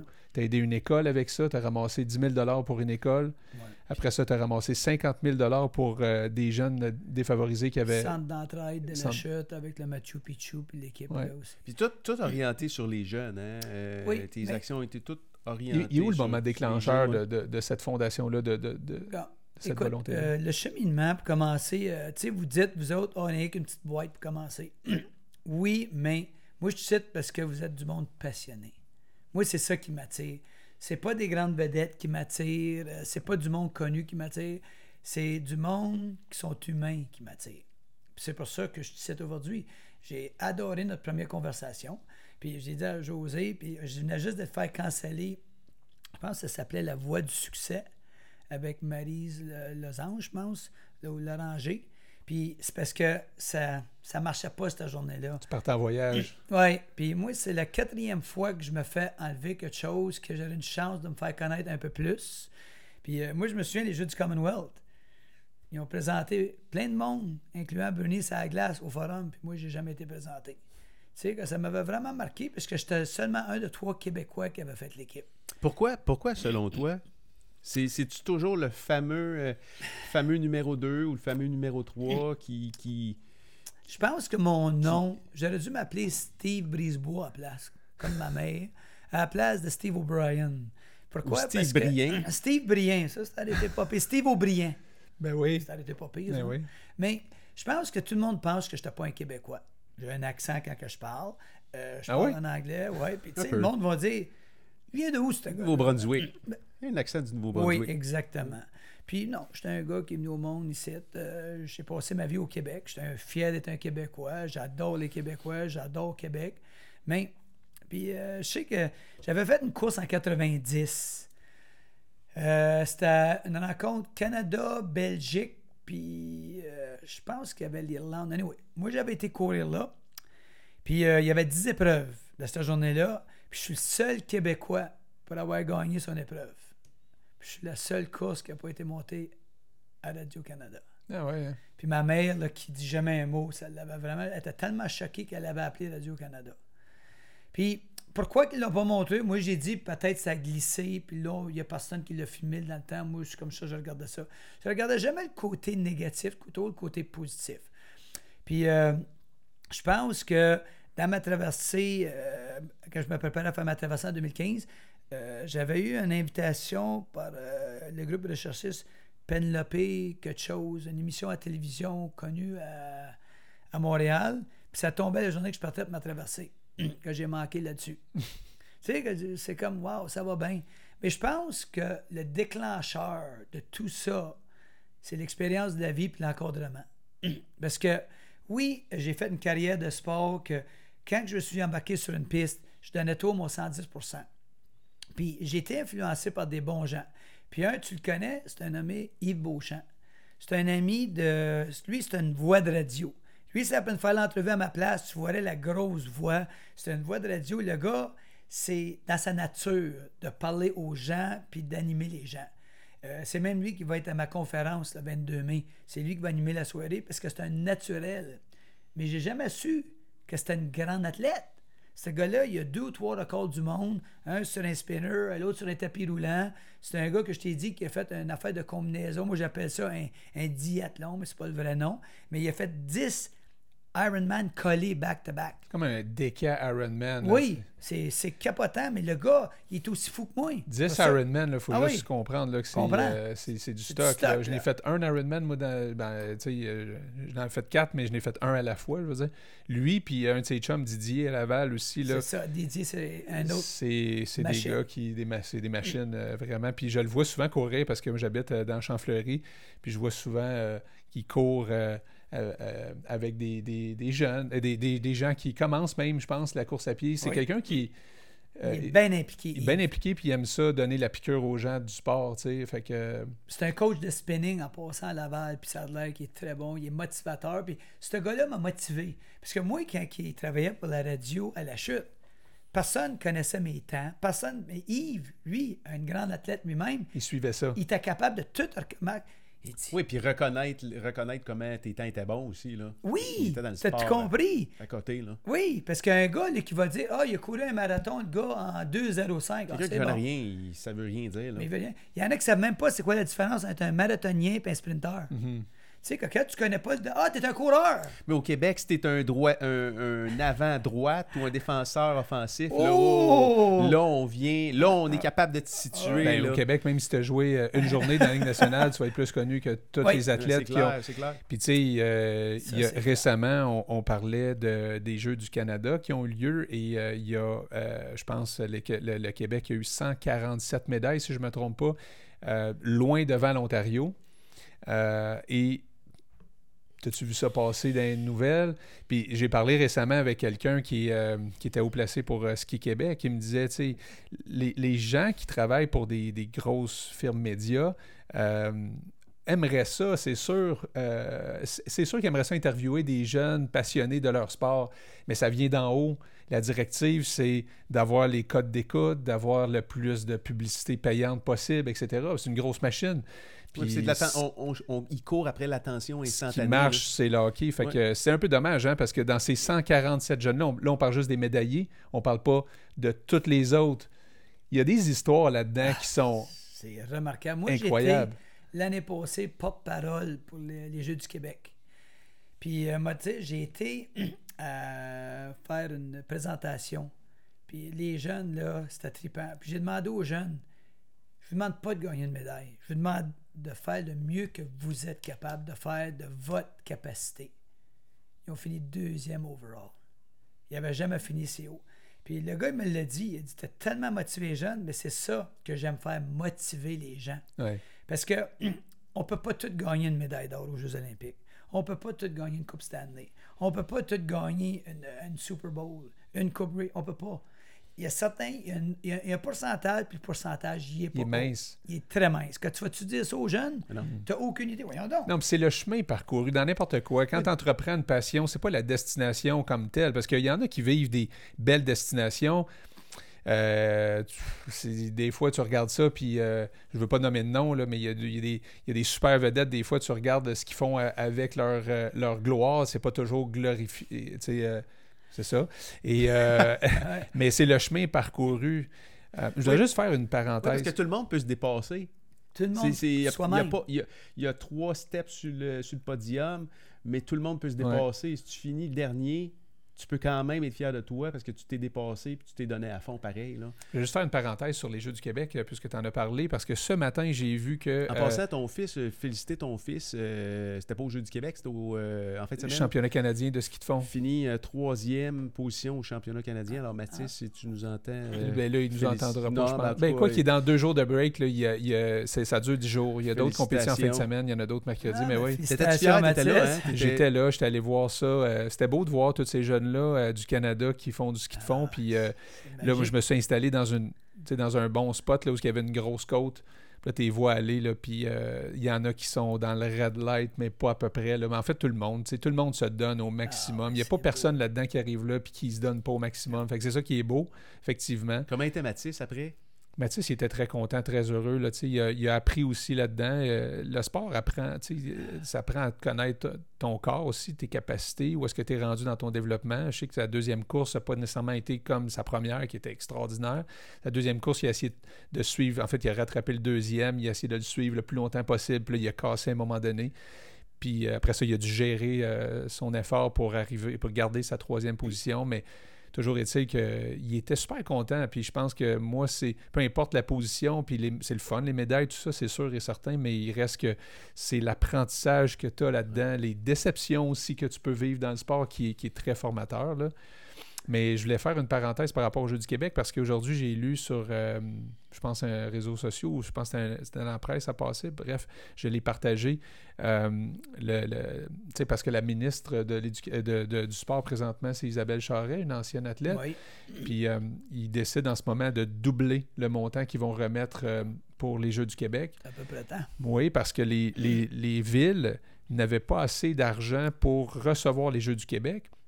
Ça va venir avec des enveloppes aussi pour euh, rehausser euh, les, euh, les, les équipements installations. puis les installations. Fait que je suis content d'entendre ça parce que, tu sais, pour aider des villes comme whatever, tu sais, je sais que Tedford Mines qui ont reçu ça récemment, etc., des, des petites places où est-ce que s'ils peuvent recevoir plus de sous, mais ça va permettre à plus de jeunes de- de- d'en profiter Oui, puis ces investissements-là, ils restent dans la communauté après. Puis Ça Exact. laisse une trace aussi dans les villes. Ça donne le goût à des jeunes de, Ouais. De, de sauter dans le sport, probablement. Là. Fait que Fait y a plusieurs, il y a plusieurs intervenants qui, Oui. qui, je pense, en ce moment, se, se mobilisent. Il faut voir le côté, comme tu dis, positif de la chose. Là. Il y a, je pense, une volonté en ce moment, parce qu'on le sait que c'est criant. là. Il y a des jeunes qui ont besoin d'aide, ils ont besoin de plus bouger, on le sait tous. Euh, puis toi, tu t'inscris là-dedans, pas à peu près aussi, euh, par ta fondation qui s'appelle la Fondation Steve O'Brien, qu'on peut aller voir sur euh, ton site web. Puis quand je suis allé voir ça, j'ai vu la mission d'aider justement les jeunes.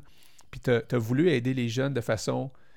Tu as voulu, en fait, euh, dire que tu existais en faisant quelque chose de vraiment spécial, là. de parcourir le Canada. Comment est venue l'idée de dire, moi, parce que je sais que tu as été influencé par Terry Fox, c'était c'était ton idole de jeunesse. Ouais. Euh, Mon idole de, jeune- de jeunesse, c'était Terry Fox, parce que ce que Terry Fox a fait en 1980, ça ne s'est jamais égalisé. C'est vraiment quelque chose d'exceptionnel qu'il a fait. On parle là, de pas loin de 40 ans de ça, puis euh, c'était vraiment... T'avais quel âge, toi? Moi, j'avais 17. OK. J'avais 17 ans. J'aurais aimé ça de l'avoir rencontré, mais malheureusement, comment je peux te dire ça, j'étais un gars qui était un petit peu trop proactif. Quand je l'ai manqué quand il a passé chez nous à la chute. Mais, euh, tu sais, quand on parle de sport, le sport, c'est l'éducation. Le sport, ça te montre c'est quoi persévérer. Ça montre comment acheter l'estime de soi. Ça te montre c'est quoi une victoire. Ça te montre c'est quoi une défaite. Puis je pense que c'est ça qui est important. Le monde, il faut qu'il sache. Le sport, c'est pas juste du sport. C'est quoi que ça ramène à l'individu puis l'humain.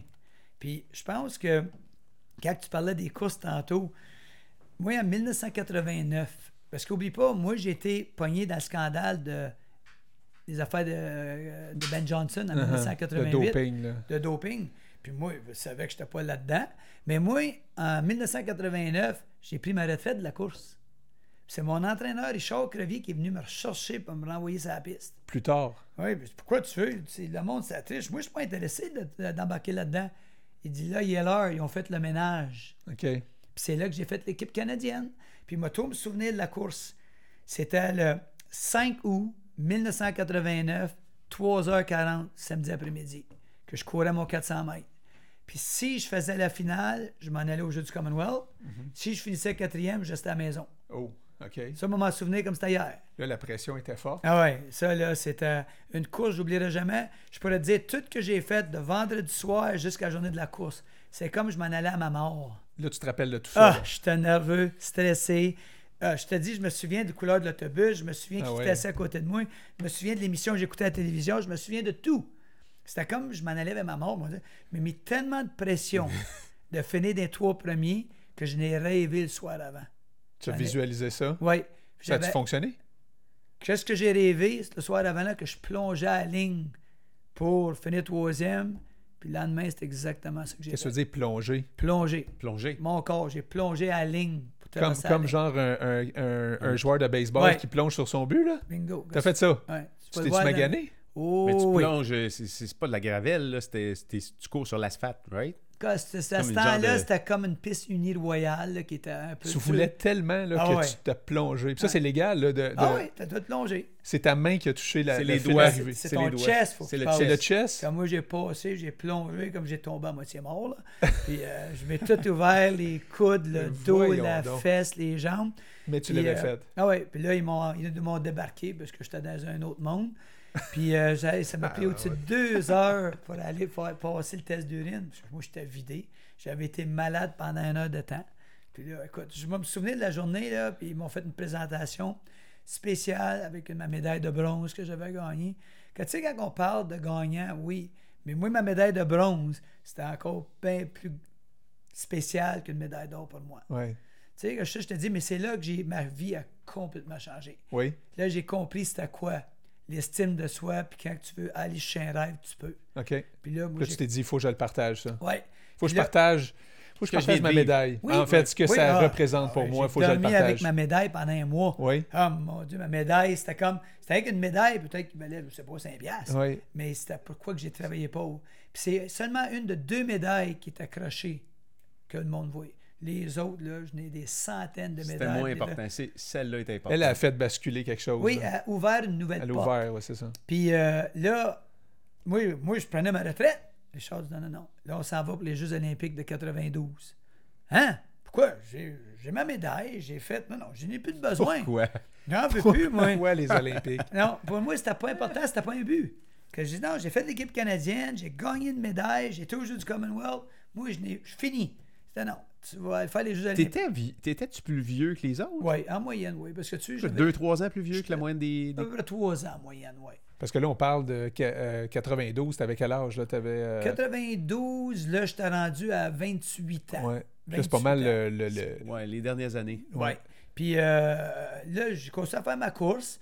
Puis. euh, Toujours dans le 400 mètres? 400 mètres. Puis au printemps, euh, au Texas, dans le mois de mai, juste avant les sélections Jeux olympiques, j'avais couru 47 bas aux États-Unis. J'avais le meilleur temps au Canada. Hey, je sais pas si tu le sais, mais 47 secondes pour 400 mètres, là. Ah, tu connais ça? Essaye de, essaye de rattraper un gars qui fait ça. c'est impossible. C'est un autre qui connaît ça. Là. Il y en a qui Puis physiquement, Steve, t'étais probablement un des plus petits. C'est des grands, c'est des grands minces. Ouais, j'étais le euh, plus petit puis j'étais le plus blanc. Euh, moi, honnête avec toi, euh, les gars, quand j'ai fait ma course aux États-Unis, ils m'ont mis dans la première vague. Puis là, là j'ai couru, là, euh, ils étaient tous noirs à part de moi. Puis c'était tous des gars de minimum 185 livres et 6 pieds 2 et plus. C'est ça. Ça allait pas bien. Ça allait d'un petit biscuit au devait sur être- la piste. hein? Non, ça devait être drôle, je veux dire, c'est ça. Puis euh. avec, avec un beau petit teint nordique, là, tu sais, que ça fait huit mois que tu passes en dedans, là, puis qui Moi, neige non, tout mais c'est ça que je trouve qu'on aurait dû voir à ce moment-là. Colin. Ouais, puis j'étais blanc. Puis je me souviens, hein, ça devait être. Ça, ça- ça Ouais, mais sur sortir 9 de l'ordinaire. coureurs, j'ai fini huitième. Tu sais, J'ai pas fini dernier, mais j'ai regardé mon temps.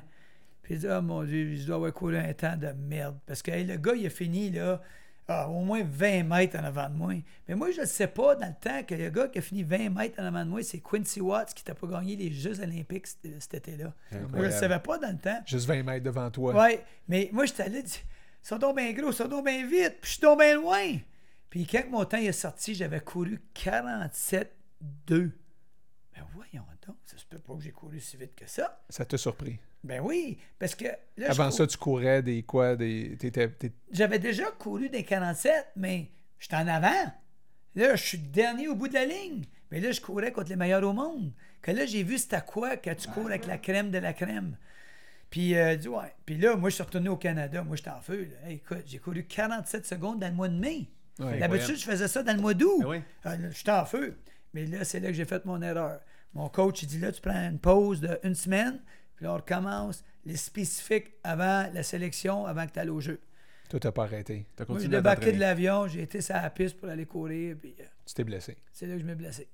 So, moto, je ne veux pas en parler en nombre parce que quand j'en parle, je viens sensible, mais c'était un autre rêve qui s'est éteint là. Au début, c'était pas un rêve, mais là, tous les entraîneurs m'ont mis ce rêve-là dans la tête, que tu m'as travaillé pauvre. J'ai travaillé deux ans comme un moineau, puis euh, je m'ai fait enlever Mais je pense que j'arrive à comprendre un petit peu. euh, puis là, on va voir des images parce qu'on est allé voir un petit vidéo sur YouTube de toi là, qui, euh, qui fait traverser euh, du Canada. Mais je pense que j'arrive un peu à comprendre. Je sais pas si toi, tu as fait la même réflexion, mais tu sais, c'est, on dirait plusieurs grands rêves qui n'ont pas été. qui ont été éteints. qui ont été éteints. Puis là, tu t'es dit, c'est-tu quoi, m'en créer un grand rêve, puis je vais passer un message en même temps. Je vais traverser le Canada avec différents moyens, hein, parce que je sais pas si euh, on écoute ça en premier ou... euh, Mais avant que vous Oui. parliez de ça, je veux juste te dire une affaire. Ça, c'est un point tournant. Tu te souviens-tu, je t'ai dit qu'il y avait deux médailles qui ont changé ma vie, mais la deuxième est arrivée en 2009. Ah oui? Ouais. Ça, c'est 20 ans plus tard. Ah oui. Puis 30 ans plus tard, ma vie a changé encore. Mais c'était quoi? Il pendant ce quoi? 20 ans-là, il s'est passé quoi? C'est parce que moi, j'ai continué à me garder en forme, faire des affaires, puis j'ai, j'ai été faire quelque chose que j'aurais jamais, jamais pensé de faire, courir au niveau des maîtres avec des petits vieux. Puis, moi, Là, tu quand- avais 40... J'avais 40 ans quand ils m'ont parlé de ça. Puis je voyons, donc courir avec des petits vieux? Je veux pas courir avec des petits vieux, moi. Des Puis petits vieux de non. 40 ans. Puis encore, c'est tout un jeu de mots. Il y a une fille, Steve. Tu cours pas contre des petits vieux. Tu cours contre des phénomènes de ton âge. Ben oui. Phénomène de mon âge. Quand j'ai trouvé ça spécial, je l'essaye. Quand je vais m'entraîner, puis en 2005, j'ai été euh, au championnat du monde des maîtres à Edmonton. puis t'as j'ai gagné. euh, Ouais, c'est trois ça. médailles d'or. Mais Hein. là, wow. Trois médailles d'or, ça veut dire 100, 200, 400? Non, j'ai fait 400. Puis là, j'ai été invité pour faire le 4 x 100 puis 4 x 4. OK. Puis en 2009, Et J'ai essayé un record du monde en 2007. Je voulais être le premier Canadien pour casser le 50 secondes à plus que 40 ans. Puis je m'ai blessé au mollet. Ah oui, encore une autre affaire. Une autre affaire. Puis là, ma femme, elle m'a regardé, Steve. Pourquoi là, tu profites pas de la vie à la place de trop pousser la machine, pousser la machine? Puis une déception après l'autre, je te vois, là, ça me fait mal au cœur. Tu as raison. T'avais-tu des moments difficiles après ces déceptions-là? Est-ce que Oui. tu tombais? Je tombais, mais j'étais toujours assez fort de me relever parce que j'embarquais dans d'autres sports. Oui. Pour pas tomber dans une moule de dépression. Ouais. ou, euh, tu Donc, t'as pas eu de dépression comme non, telle. puis j'étais trop capable de m'en sortir. Grâce au sport, entre autres. Tout grâce au sport. Puis grâce aux jeunes. Mhm. Les jeunes me motivaient toujours. Tu sais que tu dis, Hey Steve, t'es une inspiration pour les jeunes. Ouais, mais les jeunes sont une inspiration pour moi. Tu sais que ça travaille. C'est un win-win, hein? C'est Ouais, un win-win. Puis en clair. 2009, euh, mon père est décédé. Puis moi, ça m'a vraiment frappé. Même si je disais jamais à date, je donnais pas des carettes, je disais pas que je l'aimais, Il était important. il savait que je l'aimais. Puis mon père, c'était mon pilier. Puis il est parti. Il est plus là. Puis moi, tout me souvenir, ma mère m'avait demandé de vider son portefeuille. Puis je dis, maman, personne ne touchait le portefeuille à mon père. Personne ne touchait rien à mon père. Mais il dit, Steve, il est plus là, puis je veux que ça c'est toi qui le fasses. Puis là, je commence à vider le portefeuille, puis euh, t'as fait dans le dernier comportement, c'était toutes des photos de, de nous autres, les enfants. Tu sais, il nous aimait. T'avais jamais vu pas- ça? Non, j'avais jamais vu ça. Quand tu sais, c'était. Ça a dû te toucher. Ah, ça m'a touché énormément. Ça te touche encore aujourd'hui. Ah oui, ça me touche. Puis, euh, comment je peux dire ça? J'ai dit, là, ça m'a tellement frappé, j'ai dit, il faut que je fasse d'autres choses. Parce que là, j'ai commencé à faire d'autres sports. Puis là, je dis à ma femme, je retourne sur la piste. Ça fait deux ans que tu cours plus, je retourne sur la piste. Je dis, ouais, tu penses-tu? Je retourne sur la piste. C'est quand je tourne sur la piste, là, je pense pas à mon père. Je retombe dans les stress puis les nerfs de courir. Oui. Puis j'ai été en Finlande, j'ai été courir une course, puis à ma grande surprise, j'ai j'ai fait la finale. Je pensais jamais de faire la finale. Puis euh, après que la finale t'a fini, il y a un gars qui m'a vu.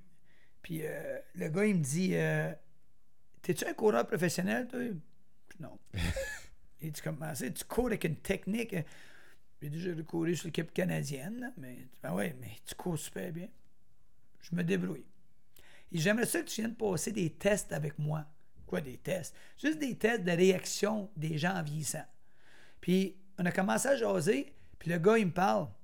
Et vous savez pas, M. O'Brien, mais je dis, moi, hein, il dit, euh, en 2008, je m'en allais aux Jeux olympiques en Grèce, à Athens, puis je m'ai blessé un mois avant. Eh, mon Dieu, mon histoire de 92. Quand tout de suite, on a, on a cliqué Vous avez les cliqué, deux. ben ouais, Ah, vous non, la Mais même quoi son nom? histoire. je me souviens même plus de son nom, je l'ai écrit à la maison.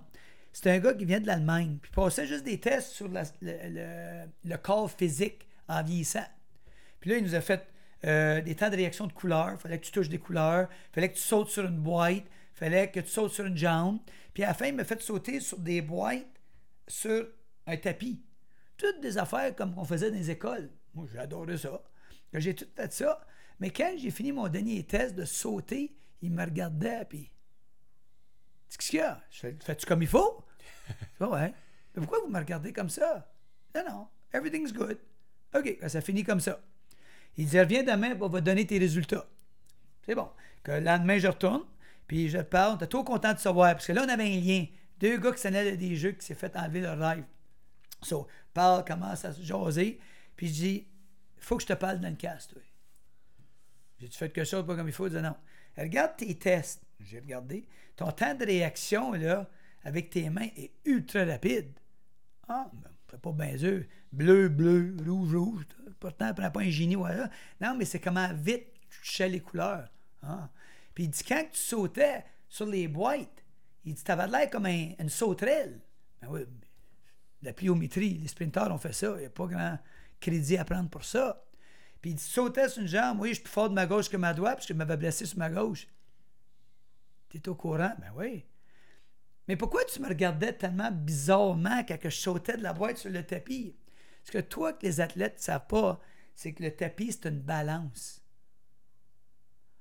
Tu mesurais l'impact qu'on sautait de la boîte sur le tapis. Ah, là, je comprends. Puis, c'est c'est épouvantable. Tu as fini avec les meilleurs résultats de n'importe quel athlète ici au championnat du monde en Finlande. Puis même avec les Jeux olympiques avec les jeunes, tu as fini deuxième dans tous les athlètes au monde. T'avais quel âge à ce moment-là? Euh, J'avais 40, euh, 45. Oh. Puis il dit, moi, j'en reviens pas. Il dit, t'es-tu une machine? Je dis, non, je suis loin d'être une machine. Une machine, ça pleure pas. Puis il m'a regardé. C'est vrai, tu es un gars sensible. Je suis très sensible. Puis tu m'as raconté l'histoire de ton père et tout. Et Steve, avec des résultats comme ça, là, toi, tu payes 150 livres, oui. Puis tu sautes sur une balance d'une boîte de presque 6 pieds. Puis tu enregistres 88 livres, ça balance. Ça n'a pas d'allure. T'es comme un chat. T'absorbes. Ah. Uh-huh. C'est ça qu'on était ex- appris. C'est ce qui explique euh, les prouesses que tu as fait. euh, Ben oui. tu dis, euh, tu dis que tu pleures, tu, es un gars sensible. Ton, père- T'as-tu déjà vu ton père pleurer? Jamais. Jamais. Fait que ça, c'est une grosse différence entre toi et lui. Ouais. Je suis comme ma mère. Ton, ton père, t'as-tu déjà vu pleurer? Tout probable. Ouais. Tout probable, oui. Mais mon père, c'était comme. Après euh, le coup de pied dans le derrière. Ouais, ouais. Mon père, c'était comme un iceberg. Tu sais, il, il disait à ma mère, as-tu jamais pleuré cet homme-là? Elle dit, moi, je l'ai jamais vu pleurer, puis on était ensemble 50 ans avant qu'il meure. Mais il- il il quand sa mère est morte, il est parti. So, Hmm. il C'était un gars qui regardait tout en dedans, mais c'était la vieille génération. Ah. Puis moi, en 2009, euh, quand le gars me disait, Steve, je t'ai fait une proposition. Il te reste 5 minutes, inscris-toi en ligne, va courir au championnat du monde en Australie, puis cours pour ton père. Ben voyons donc. Moi, j'ai capoté, il dit, oui, moi le faire. Un autre qui te vendait des idées. Ouais. Finalement, il y a plein de monde qui t'ont vendu des idées. Puis je m'étais inscrit, puis il restait 15 secondes, j'ai envoyé mon invitation, puis ils l'ont accepté. Puis là, il me restait un mois à m'entraîner. Puis je m'étais entraîné, là, plus que je ne m'ai jamais entraîné. Je m'étais entraîné, je m'étais entraîné. Puis là, ça, c'était à fin d'août que je m'étais inscrit. J'ai fait tout le mois de septembre, début d'octobre 2009. Je partais pour l'Australie avec ma femme. Puis moi, tout me souvenir quand je suis arrivé là. Je regarde les inscriptions 400. Quand tu es jeune, 400, il y a peut-être 12 coureurs. Ils sont tous dans le 100-200. Mais en vieillissant, ils sont plus dans le 100-200. Ils s'en vont dans l'autre bord. Ça en va tout vers le 400-800. Il était 131 coureurs. Huh. Je dis à ma femme, comment veux-tu que je gagne une médaille pour dad avec 131 coureurs? Moi, je pensais qu'il y en aurait peut-être 30. So anyway, faire une longue histoire de courte, j'ai gagné une médaille de bronze pour mon père. Wow. Ah. Que tu as gardé aussi. hein. Oh, ouais, ouais. Ça, c'est la C'est c'est ta deuxième. médaille. Ouais, ouais, c'est ça. C'est ça, cette médaille-là est précieusement chez mes parents, avec une photo de mon père. Puis, c'est là que ma vie a changé. Parce que là, j'ai dit, j'ai vu que la vie, c'est pas un gagner, c'est tu le fais pour quelle cause. Puis là, moi, j'ai commencé, puis c'était pour mon père. Puis là, je suis revenu chez nous, puis euh, la ville de la Chute euh, m'a choisi de courir avec la flamme olympique. Je comment ça, vous choisissez moi? Parce que tu as tout resté dans la région, tu motives les jeunes, tu inspires les gens, c'est toi qu'on choisit. Puis j'ai des photos avec la flamme olympique. Euh, C'était comme une façon de dire merci pour une belle carrière, pour donner la Ça, flamme ça a été un super beau moment dans ta vie, là, de faire ça. Puis c'est là que la fondation a été créée. Parce que quand j'ai fini de courir, j'ai dit, peux-tu emprunter ta flamme olympique pour aller voir l'école primaire l'école des adultes avec? Il dit, t'es pas obligé de le ramener, on te l'a acheté. Ah Wow. oui, wow. J'étais à l'école C'est primaire. ouais. Là, j'étais à l'école secondaire. L'école des adultes, ils m'ont ramassé dans leurs bras. On a une vidéo de ça. Ah, Puis c'est là que le gars il dit Steve, part une fondation. Aide les jeunes. C'est quelqu'un qui t'a C'est suggéré encore de faire quelqu'un qui t'a vendu une idée. Ouais, là. Sylvain Côté de la TVC qui travaille pour euh, TVA Gatineau à cette heure, c'est lui qui me l'a dit. Puis, euh, Puis tu sais, dans tout ça, là, tu parles de ta femme. euh, je veux dire, à quelque part, euh, c'est une grande dame là, d'avoir.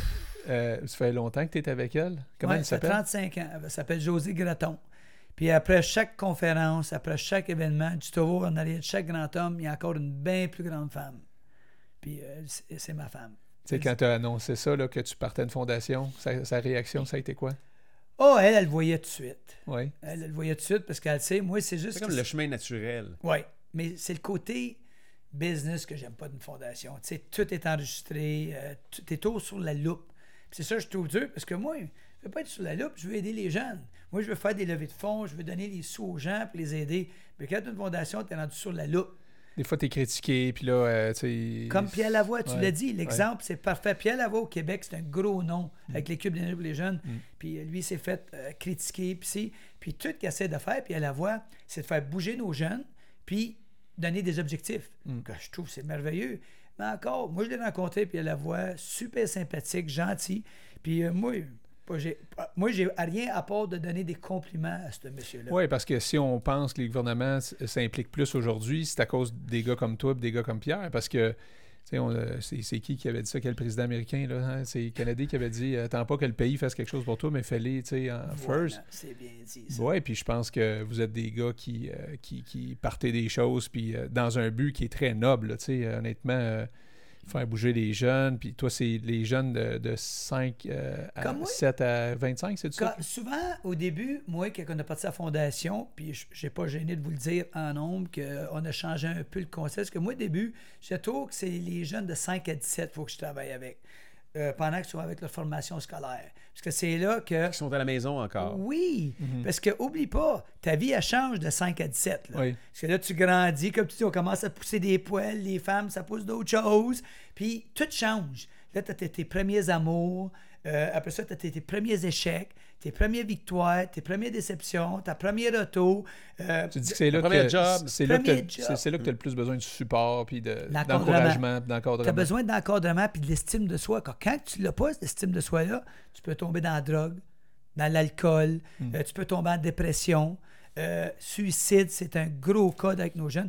Quand- si on les encadre puis on monte l'estime de ce jeune-là, combien de filles que j'ai vues dans ma vie, ah, ben, je suis pas bien belle, je suis grosse. Je sais, wow, wow, wow, wow. Toi, tu regardes tous les côtés négatifs que tu attends de l'extérieur. Regardez pas ça. Regarde la beauté que toi que tu as. Puis tu pourrais faire des miracles, ma belle. Mais comment ça? Mais tu es une femme extraordinairement belle, mais tu le vois pas. Tu t'adresses comme ça aux jeunes? Toujours aux jeunes. J'ai dit, vous avez toute une beauté à l'intérieur. Tout le monde là. Mais il faut que ça sorte. Moi, ça m'a pris des années avant que ça sorte. Puis moi, j'ai toujours dit, tu veux être beau dans la vie, entraîne-toi. Moi, ça fait 40 quelques années que je m'entraîne pour être beau, ça n'a pas marché encore, mais je roule. je continue à essayer. Continue à essayer. Ça, encore? ouais. Est-ce que tu Euh, t'entraînes encore? Une affaire que vous ne saviez pas, c'est que moi, j'ai deux nouvelles hanches. Je m'en ai Ah jamais parlé. ouais. Tu as fait euh, remplacer tes hanches? Ouais. La, la hanche droite, juste avant ma traversée du Canada en 2014. Ah oui? La wow, hanche ok. gauche l'année Sérieusement, tu as fait ça avec... aïe, petits- aïe. d'autres petits secrets. Combien de temps avant? Un an avant. Ah ouais. Ouais, Ah, ben ouais. euh, Félicitations. Ouais, mais. ouais, fait- Ça, c'est-tu des images de ta traversée? Eh mon Dieu Seigneur. Ben c'est une oui. vidéo qu'on a trouvée sur YouTube? Ah, on te voit faire de la trottinette? Parce que tu as traversé le, le- le Canada de, de- de plusieurs manières. Hein? Tu as traversé, c'est fait en vélo, à course, en trottinette. euh, je pense que j'ai même vu en pogo stick, ça se peut-tu? Écoute, je te. Regarde, là, il y, a- il y a une vanne qui est là, qui te suit. C'est qui qui te suivait là-dedans? Qui qui conduisait ce, ce camion-là? Euh, C'était mon entraîneur, Richard Crevier. Lui, il t'a suivi tout le long, là. Presque Parce que t'es parlé, t'es, t'es, parce que t'es parti de avril jusqu'à, Jusqu'au fait. jusqu'au jusqu'à décembre. Ouais. Quand même, tu sais. T'as pris une année sabbatique quasiment, là, pour faire ça, là. Puis on te voit en trottinette, là, c'est c'est capoté. Écoute, euh, Arrête, arrête là, arrête là. T'as minute, juste voir. T'es parti de, de où, là? T'es- Victoria. Victoria. Ouais. Puis là, là, tu vois, là, on voit là, que tu es rendu déjà en Saskatchewan, mais c'est quoi ce qui s'est passé? Je veux dire, euh, d'abord, euh, tu t'es dit, je vais traverser le Canada. Est-ce que tu t'étais déjà planifié que ça prendrait tout ce temps-là? Écoute, quand j'ai parti ma fondation pour les jeunes, pour une fois, j'ai pensé à moi. Je comprends pas. Moi, j'ai dit, moi, je vais faire une fondation pour les jeunes, mais en même temps, il faut qu'il y ait des buts pour moi. Quand tu es un coureur ou n'importe quel athlète, à tous les années, tu as un objectif. Tu le sais, ton gars, il est dans le ski.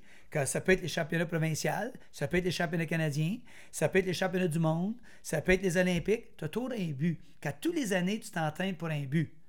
Mais quand tu finis ta carrière d'athlète, tu fais quoi? faut qu'il y ait d'autres buts.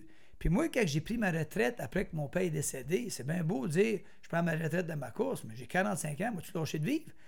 C'est là que la nouvelle page s'est ouverte. J'ai parti une fondation. Puis là, j'ai dit, vais faire des levées de fonds pour les jeunes. Puis là, je faisais comme pas mal tout le monde. Une journée de course, une journée de marche, une journée de bowling, un tournoi de hockey, un tournoi de balle, comme tout le monde fait. Mais faut qu'il y ait des buts pour moi. Que je m'avais donné quatre buts. Mon premier but, c'est qu'il a grossi, c'était juste faire la montagne Kilimanjaro. Mais dans la même année, été demandé de faire le Mont Washington puis le Machu Picchu, que c'était devenu une grosse année. Mais ça, c'était un but personnel à moi, mais je l'ai combiné avec ma fondation. Puis là, ma prochaine objectif, c'était pas la traversée du Canada au début, ça se posait être le Grand Mur de Chine. Après ça, la traversée du Canada puis le Mont Everest. Ça, c'était mes quatre buts que je m'ai donné à moi. OK. Montre, pourquoi tu fais des affaires comme ça? T'as de l'air le fun. Tu rêves. Comme je disais, je suis assis sur le bord de la fenêtre de l'école. Je dis, c'est quoi que je pourrais faire qui est différent des autres? Puis, je rêve. Tu sais, j'aime ça faire des rêves. Puis, Grand rêve quand même. Oui, puis des Tant choses inspirantes, des choses qui t'inspirent. oui. Puis, quand que j'ai. euh, euh, il dit, c'est quoi qui t'a inspiré des montagnes? Mon père. Ton père? Ton père faisait des montagnes? Non. Mais comment que ton père peut t'inspirer des montagnes? Moi, mon père, il est mort de l'emphysème. C'est quoi l'emphysème? Tu meurs au bout de ton souffle. La Lui, montagne, c'est ça? Une montagne, quand tu montes, il fait froid, il y a moins d'air, est- plus d'oxygène. ouais. C'est pour ça que j'ai commencé à faire ça. Il il y a toujours une raison quand je fais quelque chose. Puis quand j'ai été me faire le Mont Washington, c'était pour l'entraînement. Faire de l'entraînement pour m'habituer. Puis Mont Washington, c'est une des montagnes qui est reconnue pour le- les changements de température le plus sévères au monde. Oui, il y a des vents aussi incroyables en haut. Là. Tu pars en bas en sandales, t'arrives en haut, ça te prend... ça te prend un habit de neige. Ouais, puis puis, il euh, peut tellement vanter en haut que je pense que des fois, t'es, tu- ils te Il permettent pas ouais. de monter. Là. Ben, ils ont eu des vents d'au-dessus de 200 Kilomètres heure. 1000 à Ah l'heure. oui, ça faisait plus de 300 km/h. C'est du stock, là, ça, mon ami. So, j'ai j'ai appris beaucoup. Que là, j'ai fait des montagnes, mais j'aimais ça. Puis, cet même été-là, j'ai fait quelque chose que je parle pas souvent, mais j'ai été euh, au Mont, à Nights, au euh, centre de ski.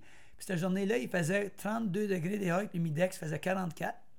Puis, j'ai décidé de monter puis descendre chaque montagne deux fois, montagne de ski. Ça m'a pris comme 4 heures. Puis tout le monde était dans la piscine en bas après de se baigner pendant que moi, j'étais tout habillé après de faire des montagnes. Puis un gars qui est venu me voir, il dit T'es qui, toi Je un gars qui s'entraîne. Il dit T'es-tu normal? C'est comment ça? C'est quoi normal? Ouais, mais c'est ça. J'ai dit C'est quoi ta définition de normal? C'est d'être dans la piscine. C'est ça. Il dit d'être dans la piscine, parce que c'est une journée qu'on dit au monde hydrate-toi, parce Ouais. que c'est dangereux. Sors pas de chez vous, il fait trop chaud. avec une casquette, un, un drôle de manteau sur le dos, un pack-sac. Tout est Ah relatif. Oui, c'est ça. Mais je m'hydrate, puis je suis correct. Puis à la fin de la journée, j'étais fatigué. J'ai fait euh, monter, descendre 20 fois avec toutes les montagnes. Puis c'était tout un bon workout, mais il fallait que je me prépare. Puis là, ben, j'ai été demandé en même temps d'être porte-parole pour le centre d'entraide à la chute pour faire le Machu Picchu. Oh, mon Dieu, quoi? Ben, je fais déjà le Kilimanjaro pour l'école Oasis. Puis dit, ah, ben, je l'ai tout fait dans cette même année-là. Mais là, moi, j'ai eu ma satisfaction à moi. Que pendant que je faisais des, des levées de fonds pour les jeunes, j'avais une satisfaction à moi. Puis la traversée du Canada est venue à travers un de mes CA. Il dit Steve, je sais que tu veux faire l'Everest puis le mur de Chine, là, mais pourquoi tu ne fais pas des affaires pour notre pays avant les autres? Je suis 400% d'accord. Tu as raison. Traversée du Canada, c'est mon prochain. Comme moi, le, début de la traversée du Canada était supposé commencer en 2014, pas 2015. Parce que j'étais pour avoir 50 ans, puis mon 50e anniversaire, je voulais être sur le chemin. Chez moi, fêter ma fête, là, je ne fête pas ça. Je le fête en faisant du sport les journées de ma fête. Que je pars puis je fais quelque chose de fou la journée de ma fête. So, euh, j'étais voir un spécialiste, puis euh, dit Monsieur O'Brien, ta hanche est complètement finie. T'avais mal? T'avais-tu t'avais-tu des douleurs? Très mal. Ouais. Je n'en parle pas trop. C'est que ma femme qui le savait. Parce qu'elle me voyait le soir, puis elle me faisait des grimaces. C'était comme deux. Mais toi, tu y faisais des grimaces? Ouais, quand tu te- ouais, c'est parce que tu te levais, puis ouf, Ben ouais. puis là, tu t'assais, puis ça va. C'est comme deux papiers sablés qui flottent ensemble. Puis là, les os te comptent os contre os. Puis là, le docteur, il dit faut que tu changes ça. Puis il dit on a une nouvelle technologie, c'est euh, un hanche en céramique. Let's go. Mes beaux-parents ont fait ça, les deux. Ouais. Sont-tu en céramique ou en titanium ou en Ouais. porcelaine? En céramique. Céramique, oui. Céramique, c'est quelque chose de spécial. Puis ils m'ont dit ma durée, à 40 ans. Let's go. En tout cas, t'as prouvé, t'as prouvé que tu peux bouger après. Ben, c'est là, 13 300 km plus tard. ouais, que c'est là qu'il est venu. Tabarnouche. J'étais à l'hôpital. J'ai dit, OK, là, j'ai un an à me préparer. Puis là, j'ai dit à ma femme, c'est bien beau. Là, je peux plus courir comme je voulais faire. J'ai dit, le gars, il faut que tu adaptes ta traversée. Que là, j'ai dit au début, c'était supposé être un peu de vélo, très peu de course, de la marche. Puis moi, j'avais déjà rajouté la chaise roulante, Mhm. puis le vélo adapté. Ben oui. Pourquoi? Parce que j'aidais déjà des jeunes qui étaient en, motion réduite. Ouais. Quand j'ai dit, moi, quoi que m'a faire, m'a faire ça pour eux autres. Parce que c'est des humains, puis eux autres aussi, on doit rêver. Que j'avais ces cinq façons-là. Mais là, pendant que je faisais ma récupération, je regardais les jeunes des écoles. Patin à roulette, toutes sortes d'affaires. Je disais à ma femme, on va rentrer dans les écoles, on va demander à des écoles leur opinion, comment qui traversaient le Canada. C'est ça qu'on a fait. On est rentré dans les écoles de la région, de chez nous. Puis là, c'est ça que ça a sorti. Patin à roulette. Puis là, les jeunes qui t'ont suggéré des Oui. Là, t'as rempli le truck de plein d'affaires. quand je les écoutais, comme la trottinette. Oui, c'est ça. trottinette? Pogo Stick aussi, hein? Puis, ouais. Pogo Stick? Il y avait Pogo Stick puis l'Unicycle. Où t'as fait du stick. pogo stick? Dans quelle région du Canada que t'as fait ça? Ouais, Pogo Stick, c'est une histoire assez originale parce qu'au début, j'ai dit non. L'Unicycle puis le, le Non, mais Pogo Stick, c'est pas bien trop ça. dangereux. T'avances Puis- pas. et- C'est- Non ben, seulement t'avances pas, mais c'est. C'est c'est- c'est dangereux. Ah Oui, c'est ça. T'es sur le bord d'un grand chemin que tu dis, oh non, il faut que je sois logique. Mais là, j'ai commencé ma traversée, puis tous les jeunes me demandaient, hey, OK, le pogo stick, le pogo stick. que là, finalement, un de mes chauffeurs, il dit, Steve, je regarde, puis il a pogné un contact à Los Angeles. OK. Puis il dit, Steve, je pense que je t'ai pogné un pogo. Faut que juste tu payes pour le shipping and handling, mais il dit, je peux te l'avoir. Combien? Bon, ça coûtait comme 150. Commande-moi les. Mais moi, dans ma tête, je sais que c'est un pogo stick, comme quand j'étais petit gars, avec un petit spring. Non, c'était quelque chose de. C'est un pogo stick hydraulique. Quoi ça? C'est que, à cette heure, les champions du monde avec un pogo stick hydraulique sont capables Ça de peut les champions du monde de Pogo Stick. Ouais. Ah oui. Tu fais quoi avec ça? Tu, tu Ah non. sautes en hauteur? Oui, tu sautes en ils longueur? font un spectacle. Ils sautent sur des... Ils C'est comme sautent... dans des, des- des- des spectacles de cirque, en fait. Presque. ça. Ouais. Ils sautent par-dessus des clôtures. Ils sautent par-dessus des autos. Ben voyons donc, c'est une joke? Ils sautent sur, euh, sur, un, euh, sur- comme, sur un garage. Voyons donc, c'est une joke?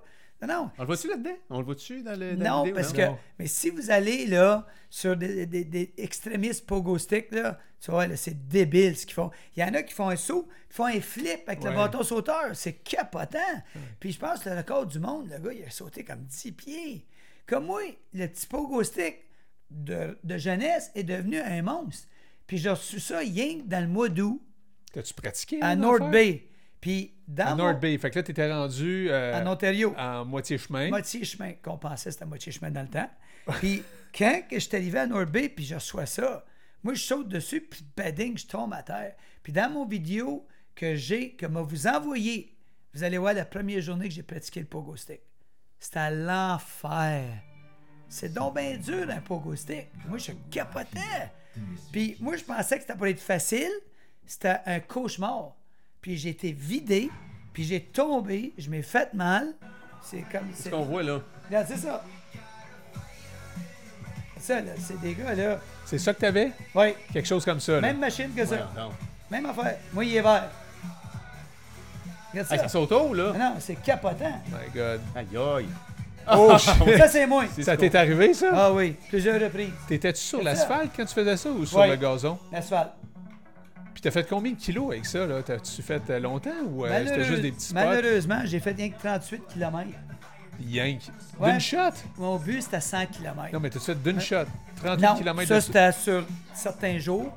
Ma plus grande journée, j'avais fait 5 km De pogo de stick. pogo stick. Ça a pris combien de temps? euh, oh, ça a pris éternellement. J'étais malade. Ben J'avais mal tout partout. Hey, t'as dû vivre toutes sortes d'affaires, toi, dans Ah non, cette... c'était euh, trippant.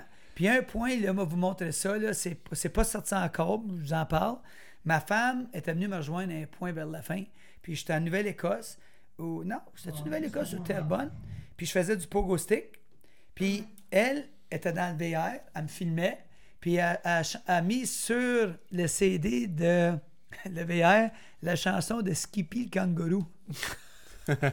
C'est quoi déjà oui. ça, cette chanson? Ah oui, c'était Shark. Skippy, Ouais, Skippy, oui, hein, on connaît tout ça.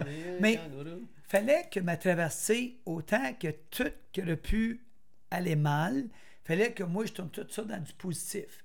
Puis, moi, ma honnête avec vous autres, euh, les boys, euh, oui, moi, vous parlez de ma traversée, mais je ne pourrais jamais aller en détail parce que c'était huit mois. Là, présentement, ils sont en train d'écrire un livre. Ah J'ai accepté Ah ouais. euh, l'automne passé. Ça va être intéressant. T'as même fait du ski de fond dans, dans le gazon. hein. J'ai vu ça, à un moment donné, je- là, j'ai du ski à roulette. Quand, quand j'ai vu ça, j'ai dit, c'est du ski à roulette? Mais non, t'as fait du ski de fond dans le gazon. Ouais. Combien de temps? Ah, c'était rien qu'une couple de kilomètres. Mais c'était le 19 mai. C'était la journée de ma fête. Puis cette Tu journée-là, voulais quelque chose de je voulais quelque chose de différent. Puis le 19 mai, j'avais rien 10 modes de transport. Les deux autres sont rajoutés dans ma traversée. Pourquoi? Parce que un de mes chums m'a prêté quelque chose que c'était magique, un vélo de montagne. J'ai jamais fait ça de ma vie. Ouais, ouais. C'est magique, ça. C'est le fun, hein? Ben, tu peux aller n'importe où avec ça. Moi, je connaissais pas ça. Fait que tu, sortais de, tu sortais de la route? Ben, moi, je faisais toutes sortes d'affaires que je te dirais pas tout de suite. Non, non, mais on va mais- lire ton livre à un moment ça. donné. Ouais. Quand est-ce que ça va sortir, ce livre-là? Ben, on pense que cet été, parce que je vais l'avoir dans les deux langues, puis euh, ça a l'air que la manière que euh, mon écrivain parle, ça va être cet été. Que ça Ok. va- Inquiète-toi pas, vous allez être les premiers pour le savoir. Ah, il doit y avoir toutes sortes d'histoires Ouais. là-dedans. là. Ouais, il va y avoir des affaires là-dessus. Puis euh, la traversée était choisie par les jeunes, puis c'est ça que j'ai toujours tenu, puis je n'ai jamais changé, que quand j'ai dit, tu as fait une traversée du monde, une traversée du Canada qui est devenue un record du monde, oui, mais c'est les jeunes qui l'ont choisi, c'est pas moi. C'est devenu un record du monde? Oui. Dans Puis quel là, sens, j'essaie, ben, je suis le premier homme pour avoir traversé le Canada de 12 façons différentes, puis d'avoir accumulé tant de kilométrage dans une traversée. Parce que la traversée du Canada normale, c'est euh, 7500 Ben oui, km. C'est exact. Parce que là, on voit, tu sais, le parcours, là. euh, bon, là, on voit ici Saskatchewan, Manitoba, Ontario. En Ontario, on dirait, tu as fait un croche pour aller à Québec, tu es revenu, on dirait, là. C'est ça? Ouais, J'étais à Val d'Or, parce que c'était un de mes commanditaires, j'ai fait un détour. Fait un J'ai- détour pour aller à Val d'Or. j'ai- Petit détour. Beau petit détour, hein. C'était un détour d'à peu près 1000 km. Là, tu as fait l'Ontario, tu as suivi toute la, la, Ouais. la- la bordure. Ouais. Puis là, après ça, tu es allé direct au lac Saint-Jean. Oui, j'ai fait le tournée du lac Saint-Jean, Puis là, après ça, tu es allé, tu as passé un petit peu par la Gaspésie. Miramichi. Tu as fait le Nouveau-Brunswick en genre de En Z. Z. Non, pas en ligne droite. Là. On Non. se complique un peu la. On la se vie, complique là. la vie, on s'en va euh, voir la mer, on revient dans le centre, on repart là. Tu as fait, t'as le tour de la Nouvelle-Écosse au complet. Ouais, ouais. Tu as traversé pour aller euh, à Terre-Neuve, puis tu rendais au bout de Terre-Neuve. Quand même, c'est. Quelle espèce de crinqué qui t'a suivi 13 tout 000. ce temps-là? 13 000 km. Fait Ouais. que ça t'a pris combien de temps? C'est- Total. Ça m'a pris huit mois. Puis euh, le chiffre final, c'est 13 225. Puis le monde dit pourquoi que tu es si spécifique? C'est parce que moi, je regarde votre pancarte en arrière 47 71. OK? Il y a une raison que c'est marqué machine 47 71. OK? Il y a toujours une raison qu'on fait des choses. Puis moi, la raison que j'ai j'ai accepté la casquette tout de suite. Deux de mes temps, quand je courais pour l'équipe canadienne, c'était 47 71. Non, Non. pour de vrai? Mais non, tu me Je te niaises. jure, puis moi, vous poignez les Ah papiers. Quand tu sais que j'ai vu Faut ça. qu'on- Ben, Eh, non, non, Il moi- faut qu'on voie ça quelque Ah oui. part. Puis je veux, vous, je veux vous ressortir ça. M'a pogné mes affaires dans mes bien archives. spécial. Puis je me souviens des équipes canadiennes que j'ai faites. C'était 47-71 quand j'étais à Salt Lake City à Provo. Puis c'est tellement ironique. Hey. Ben, en Que- fait, c'est ce qu'on va faire. Euh, on va, euh, Steve, après le show, là, on va prendre un beau, un beau Sharpie là, pour va te faire signer, euh, signer notre porte, là, parce que là, on a commencé à, à la faire signer. à la faire signer à certains individus qui ont réalisé de grandes choses. Ah, là. Puis c'est drôle parce que la personne qui a signé ça euh, il n'y a pas longtemps, en fait, ça s'est fait quand avant-hier. C'était le premier, là, fait qu'on va, euh, si tu peux nous faire l'honneur, là, on va te donner un Sharpie tantôt, puis tu pourras mettre ça proche du 47-71. Ah ben, moi, ça va être direct tantôt. Ça va être direct tantôt, puis ça va me faire plaisir. Puis, Puis cet article-là, ce serait le fun de l'avoir. Ça serait le fun d'avoir. ouais, puis euh, quoi que je vais faire, je vais aussi pogner la photo du 47-71. Tu comprends-tu que vous voyez Ben oui, quoi? ben oui. Puis euh, l'autre chose que je voulais te parler de la traversée du Canada. Non, c'est parce que tu disais là, que le chiffre a une importance. Oui, tu dis le 12 c'est ça. 500. Non, 13, ouais, j'ai fini à 13 000 pour la traversée du Canada. 13 000, ouais. Puis moi, au début, j'étais supposé de faire 11 000. C'était début 11 000. Mais qu'est-ce que vous ne savez pas? Je vais vous partager aujourd'hui. C'est sûr que vous le savez dans le livre, mais je n'ai pas partagé souvent. Mais euh, je vous trouve tellement du monde exceptionnel que moi le partager. On a un avec vous. scoop. Ouais, ouais, c'est un petit scoop. Il n'y a pas grand monde qui sont au courant de ça. C'est que Merci. Ouais, Richard, mon entraîneur, moi quand j'ai parti, on avait une grosse équipe. Mais la grosse équipe A fondu. a maigri vraiment rapidement. On était de 6 à 5 à 4 à 3 à 2. Ah non, parce que là, t'es parti 8 mois. 8 mois? 8 mois. Ça veut ouais. dire que là, il y a des gens qui te suivent dans la caravane pendant 8 mois de temps. Ces gens-là, il faut qu'ils prennent off de leur job. Faut Ouais. qu'ils... Quand il y en a bien c'est là des retraités. Oh. Pour ça, j'ai pensé à ça. Oui. Puis Richard, mon entraîneur, c'est un retraité. Il a juste de prendre sa retraite. Euh, l'autre chauffeur, c'est un retraité. Puis l'autre fille, c'est une fille qui avait un handicap. Puis elle était retraitée. Que c'était tout du monde qui avait. Mais faire une longue histoire courte, c'est que presque à toutes les provinces, je parle de quelqu'un. Puis là, l'équipe, quand je suis arrivé en Ontario, on a tombé rien que moi et mon entraîneur. Toi, puis Richard. Moi et Richard. Puis là, c'est que c'est devenu là que tout qui aurait pu aller mal était mal, mais le but, c'est de se rendre à l'autre bout. Parce qu'on a un message à montrer aux jeunes que même quand que ça va mal, On on se relève, on n'abandonne jamais. Puis ça, il faut que tu ailles l'estime de soi. Puis là, moi, à cette heure, à cause de ma carrière d'athlète, l'estime de soi, je l'avais. Que moi, à place de courir un, 40 un qua- un 400 mètres qui va durer 47 secondes, puis il m'a tombé malade, puis tombé à sa connaissance, puis m'avoir mal pendant toute la journée, j'ai toute la journée pour faire mon 50-60 km. Il n'y a, il n'y a pas de stress. Puis là, moi, je choisis l'équipement selon quoi que j'ai comme chemin. Parce Oui. qu'il y a des fois, tu n'as pas de chemin, que là, ça va vraiment pas bien. Que là, tu es dans, dans le gros trafic, des 18 roues qui te passent à côté. À tous les jours, tu es en dedans de trois pieds de la mort. Puis ça, il faut que tu le réalises. Puis euh, moi, il y, a- il y a un coin, je me souviens, je m'ai fait frapper dans le nord de l'Ontario. Oui, c'est ça que j'allais dire, parce qu'il y, a des- il y a des endroits où tu n'as pas bien le choix des chemins. Là. Je veux dire, quand tu traverses là, de Ottawa puis tu montes à Val d'Or, il n'y a pas une autoroute, une- un chemin une secondaire, cyclable. une piste cyclable. euh, C'est ça. tu sais, je veux dire, ça se passe tout sur le même chemin. Là. Toi, tu comprends vite. Puis il m'a dit une affaire, euh, il y avait un coin, là, je m'avais fait accrocher par une personne euh, avec son miroir. Puis j'avais un autre gars que j'avais rencontré, c'était un Allemand qui faisait, on faisait du vélo de montagne ensemble. Puis moi, je tripais, j'ai jamais fait ça. Pas dedans garnotte, mais il y en a qui sont moins alertes. Puis euh, je m'ai fait coucher, c'est quoi- ça? Puis là, le gars, l'Allemand allait, t'a rendu blanc. Steve, j'étais sûr qu'il te tuait. Comment ça? Ben, je voyais le char t'angler vers toi, puis toi, tu le voyais pas venir? Ben non. Puis j'ai dit, pourtant, j'ai les oreilles. J'attendais une roue qui s'amenait proche. Puis comme tu t'entends sur le bord d'un chemin, t'entends. Oui. Puis quand j'attendais que c'était proche, je m'ai juste tassé un peu vers la droite. Mais Si moi- tu t'étais pas tassé, Ah non, non, ça, c'était fini. il te frappait. là. Puis, parce que moi, j'étais ici, puis euh, le, le guardrail qui appelle, c'est où qui Sébastien, que j'ai à peu près un pied, que là, je m'ai tassé, ben, puis ah, c'est quoi ça? Puis ça fait donc bien mal. Puis c'était le miroir du char qui m'avait frappé. Puis j'ai dit, c'est quoi qui est arrivé? Puis le gars, il l'a vu. Il a dit, c'est une fille qui se maquillait.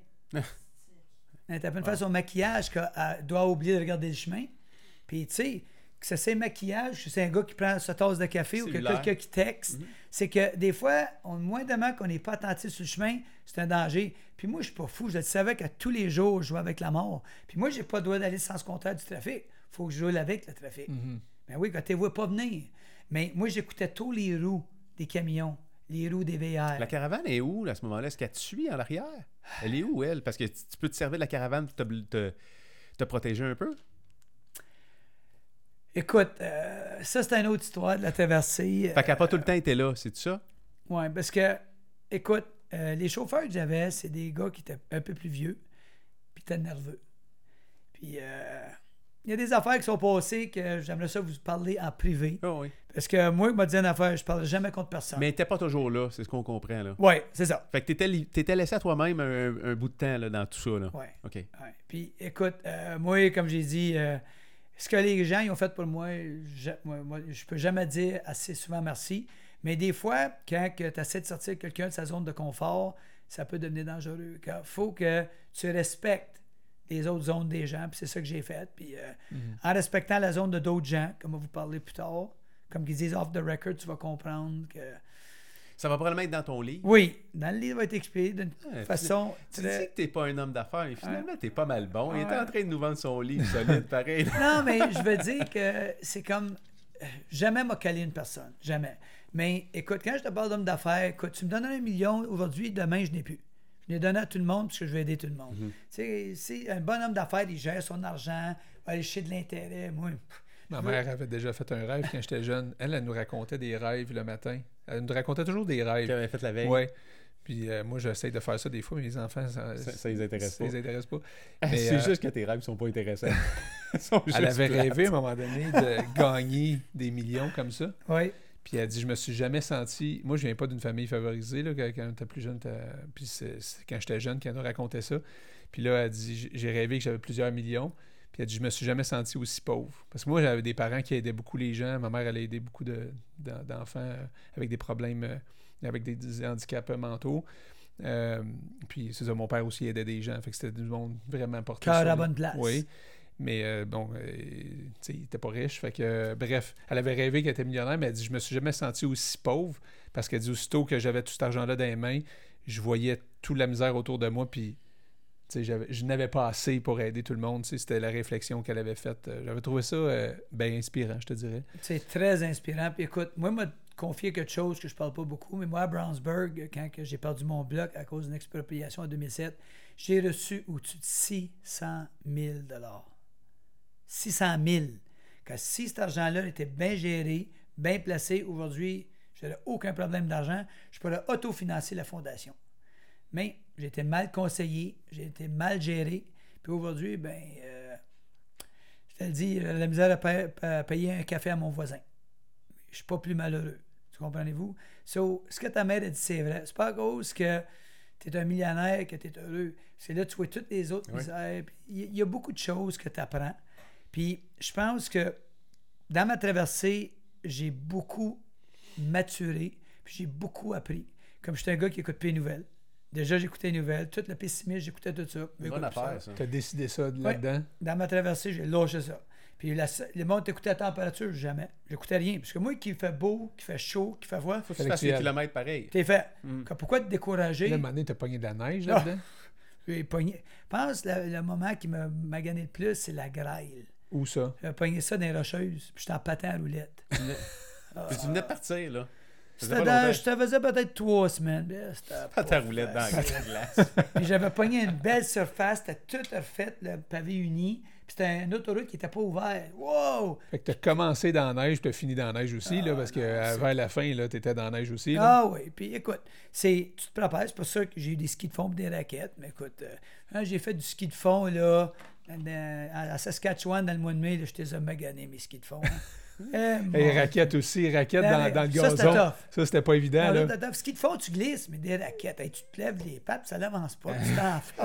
On parlait tantôt euh, du, du, fameux 12 500 machin. Là. 13 200. Le, le, le scoop, on l'a pas eu. Non, c'est ça, je l'ai-tu manqué ou non, mon déficit d'attention, c'est la raison du.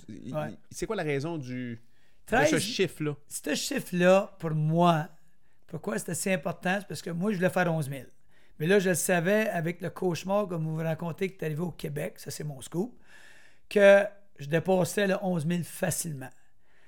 So, là, j'ai dit à ma femme, moi, j'aimerais ça à finir à plus que 13 000 km. Elle dit, ah ouais, combien? J'aimerais ça finir à 13 225. 13 200, c'est un chiffre pas mal très à la lettre, hein, oui faut que je m'arrive à faire 13 225. Ça, c'était très précis. Très précis. Mon Dieu, comment tu vas faire ça? On va s'organiser. Alors, c'était comment, mais il n'y a personne qui t'a posé la question pourquoi? Pas grand monde, mais c'est parce que quand j'y parle de ce que moi vous parlez, c'est pour ça qu'il ne pose plus la question du 13 225 km. Mais quoi que s'est passé, moi je le savais quand j'arriverai au Québec que je changeais. Richard, mon coach, n'est plus là. L'autre chauffeur, il a déjà été envoyé chez eux pour couper des dépenses. Puis il reste rien que moi et Richard dans le VR. Richard, une fois que j'arrive au Québec, moi, je laisse la place à quelqu'un d'autre parce que je suis brûlé. Tu sais, c'est un monsieur qui, est quoi? Il avait 66 à peu près dans le temps, 65, 66 ans. Puis il venait juste de prendre sa retraite. Puis là, il suit un gars comme moi pendant six mois dans une vanne. C'est pensé, il faut le faire. Le ben gars. Oui, il faut le faire. Puis Richard Crevier, c'est pas n'importe qui. Si tu fais tes recherches, c'est un coach de trois Jeux olympiques, des championnats du monde. Il a été nommé coach de l'année. C'est un homme vraiment exceptionnel. Mais Richard, il est comme moi. C'est un gars humble, puis il veut aucun accolade. Il est là parce qu'il est là pour la cause. Il a un job à faire. Il a un job à faire, puis il le fait. Puis Richard, même dans le Journal de Montréal, qui a connu notre article, de le grand euh, journaliste Marc Defoy, il a mal prononcé son nom. Richard, c'est pas grave. C'est pas moi la vedette, c'est toi. Il dit, non, je suis pas une vedette non plus. Quand, comprends-tu, Richard, t'es tout là pour la cause, qui vient juste de le dire. Puis, quand on est arrivé au Québec, moi, j'avais déjà deux chauffeurs. Un, c'était un gars, c'était un photographe qui m'a suivi au Kilimanjaro. Puis l'autre, c'était un de mes amis, Sylvain Côté de la TVC. Mais Sylvain Côté m'a contacté un mois avant, Steve, je peux pas y aller.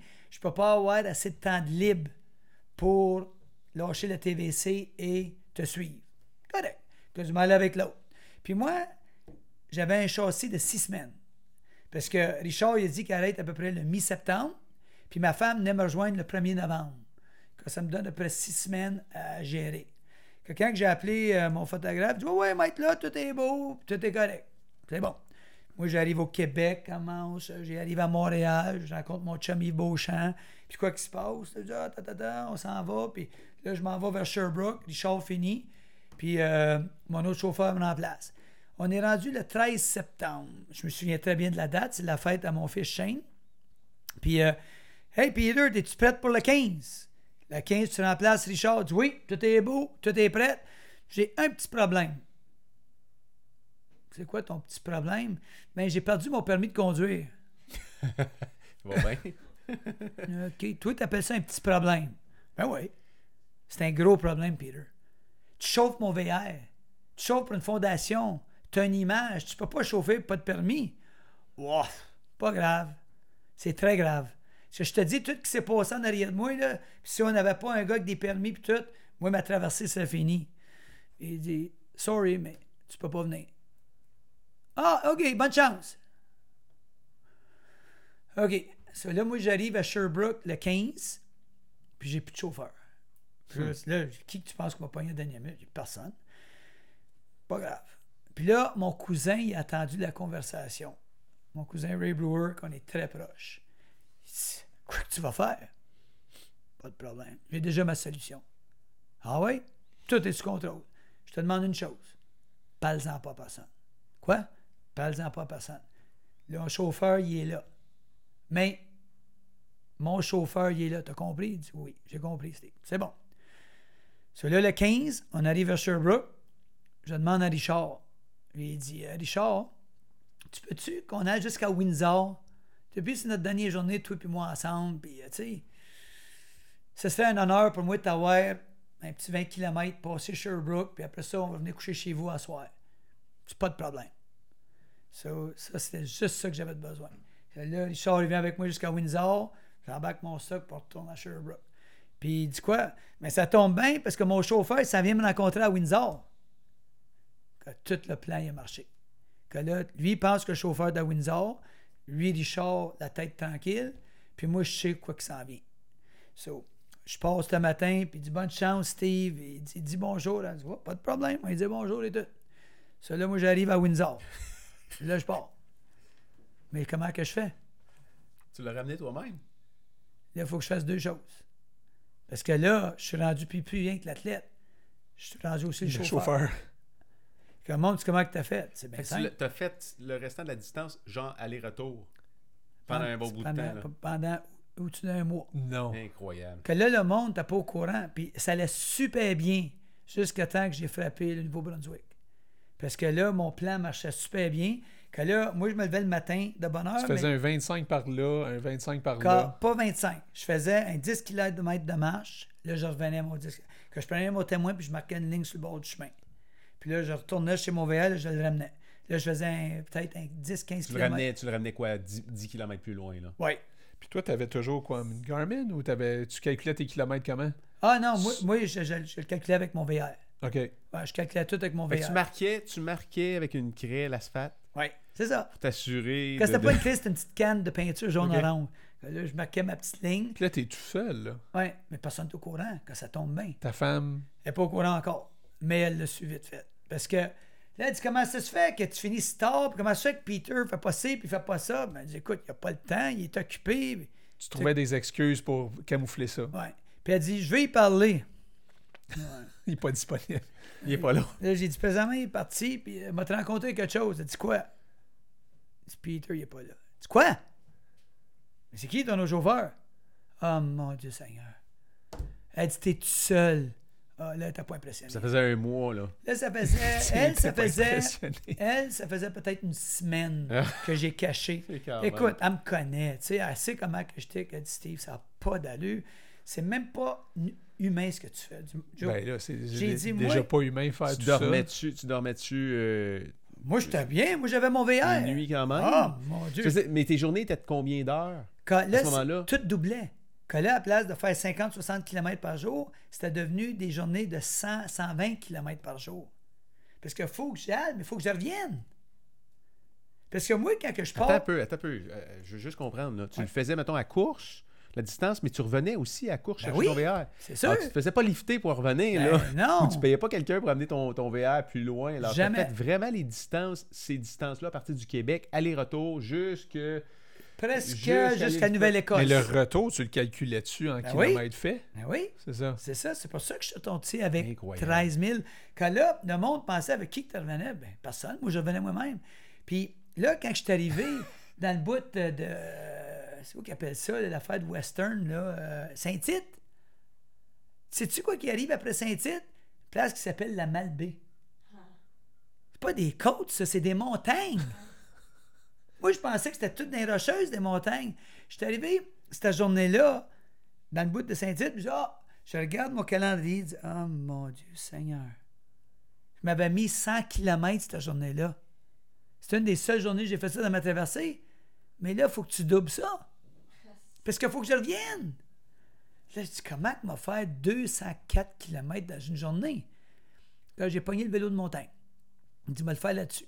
Que je m'épactais un gros pack-sac. Puis à tous les 10 km, j'arrêtais, je m'étirais, mangeais, buvais, prenais une pause, je repartais. À tous les 10 km. Que là, j'ai dit m'arrêter 10 fois. Puis j'ai parti à 7 heures le matin de, le coin de Saint-Tite. Puis je suis arrivé à la Malbaie, à... j'étais supposé d'arriver à 2 heures, mais je suis arrivé à 3 heures moins quart. J'étais 45 minutes en retard. Ah, j'étais en merde. Vraiment. So anyway, je suis arrivé, j'ai arrêté au Tim Horton, j'ai acheté un gros bang, mais pris un lait au chocolat, puis je suis parti à revenir. Mais savais-tu que quand que tu vas de là à la Malbaie, les montagnes, là, mais je les ai descendues. Puis c'était des 6 km puis des 8 km. Hey, c'était le fun. Je descendais, puis je roulais vite, puis ça allait bien. Là, faut que tu remontes. faut que je revienne. Ouais. Puis je sais c'est quoi qui m'attend. Ah, c'était Tu devais être l'enfer. brûlé, toi. Je suis arrivé à minuit moins 5. Puis moi, mon but, c'était d'arriver avant minuit. Puis je suis arrivé juste avant minuit. J'étais tellement fier de moi. Je l'ai fait. Je Avec fait. des lumières, là. T'as des lumières pour te guider. euh. Je n'avais, mais ils ont brûlé aussi. Ah c'était, ça, c'était une autre partie. de Puis tout ça, tout ça avec ta nouvelle hanche. Oui, ça, c'était toute ma nouvelle hanche. Puis c'est tout. que, là, c'est qu'il faut que tu mettes, t'enlèves le mal, puis tu penses que positif. T'avais-tu mal? T'avais- euh, je veux dire, y a-tu eu des moments où tu t'es dit, que- je vais peut-être arrêter parce que ça fait, je suis blessé? Non, j'arrêterai jamais, moi, mourir avant d'arrêter. Mais là, je t'ai gelé. Parce que là, le soir, quand c'est arrivé, parce qu'il commence à faire noir vers 7 heures des kicks, puis là, là j'ai fini les 5 dernières heures dans le noirceur. Puis c'est le froid qui frappe. Puis là, là, j'avais les doigts gelés parce que mes gants n'avaient pas les doigts chauds. Puis là, ma petite lumière, ma frontale a commencé à me lâcher. que C'était pas bien plaisant, mais je l'ai fait. Puis quand j'arrivais, un exemple, comme je suis revenu, mon euh, 204 km, moi, ma journée n'est pas finie. Parce que qu'est-ce que vous ne savez pas, c'est qu'il n'y a plus personne pour faire mes- mon réseau média. Il n'y a plus personne qui fait mes sites. Quand moi, j'arrive dans le VR, je prends les photos des selfies que j'ai pris moi-même, puis là, je fais semblant que c'est Peter qui les a pris. Que là, je mettais une petite roche, je le mettais sur une affaire, je mettais un timer, là, je courais sur ma trottinette faire une photo, comme il y avait quelqu'un qui prenait des photos de moi. Que là, personne ne savait que c'était moi. Puis là, il fallait que je pose ça sur Facebook, Twitter, puis sur mon site web. Parce que des gens qui ont suivi ça, il y a, Ah, il y en a plein qui suivaient tout le long. il y a plein de Canadiens qui ont suivi ça. Puis, euh, mais tu sais, on est en train de changer l'horaire de. Parce que. Non, mais c'est ça. on fait des petites des manipulations. petites le manipulations. Mais si on veut battre un record d'entrevue, euh, je pense que tu as ton nom. c'est un bon cas, c'est candidat. un bon candidat. Bon, on travaille sur un projet d'endurance, autres ici. là. On va commencer à en parler bientôt. Mais euh, toute cette, euh, cette endurance-là, justement, tout ce que tu as vécu là-dedans, c'est sûr qu'on pourrait en parler des heures et des heures et des heures parce que, comme tu dis, tu en as assez de stock pour un livre au complet. Le but de tout ça, c'était de passer un message. Hein? Tu... Ça passer des messages, puis écoute, vous allez savoir plein de choses vont arriver. Puis la raison que le 13 225 est si important, c'est 13, ça représente la date de fête de mon premier fils. 25, ça représente la deuxième date de mon deuxième fils. J'ai deux gars. 13, deux gars, 25. 13 225. Wow. Est-ce qu'ils le savent? Oui, ils savent. Ils savent. C'était pas exprès pour eux autres que je le faisais. Wow. Tu sais, dans, dans la vie, ils disent, on a toutes des faiblesses. Toi, t'as pas de faiblesse? Oui, j'ai une faiblesse. C'est ma famille. Tu vas faire n'importe quoi pour protéger ta famille, puisque c'est tes bijoux, tu sais, c'est Mhm. tes amours. Puis En, c'est- en- en ça- faisant ça, toi, tu leur passes aussi un message que everything is possible. Oui. c'est quoi, c'est, c'est quoi, Steve, ton prochain, euh, prochain défi? Que là, présentement, euh, sur quoi, là? je suis à peine travaillé sur un beau projet qui s'appelle le relais 24 heures pour la communauté. Puis euh, moi, à place de faire plein de petits levées de fonds qu'on fait au Vaud. Euh, j'ai décidé de prendre ma traversée du Canada comme un exemple. Puis euh, je prends un témoin, puis je le donne à une équipe. Puis cette équipe-là, ça, fait, ça forme une équipe de 12 personnes. Puis là, eux autres, il faut qu'ils roulent le témoin pendant 24 heures de temps dans des pistes qui sont faites dans leur communauté. Puis quand que tu fais le relais, tu le fais de la façon que tu veux. Tu peux le faire en bâton sauteur, en patin roulette, en chaise roulante, en vélo, en marche, en course. Tu peux le faire comme tu veux. Que là, ça implique tout le monde.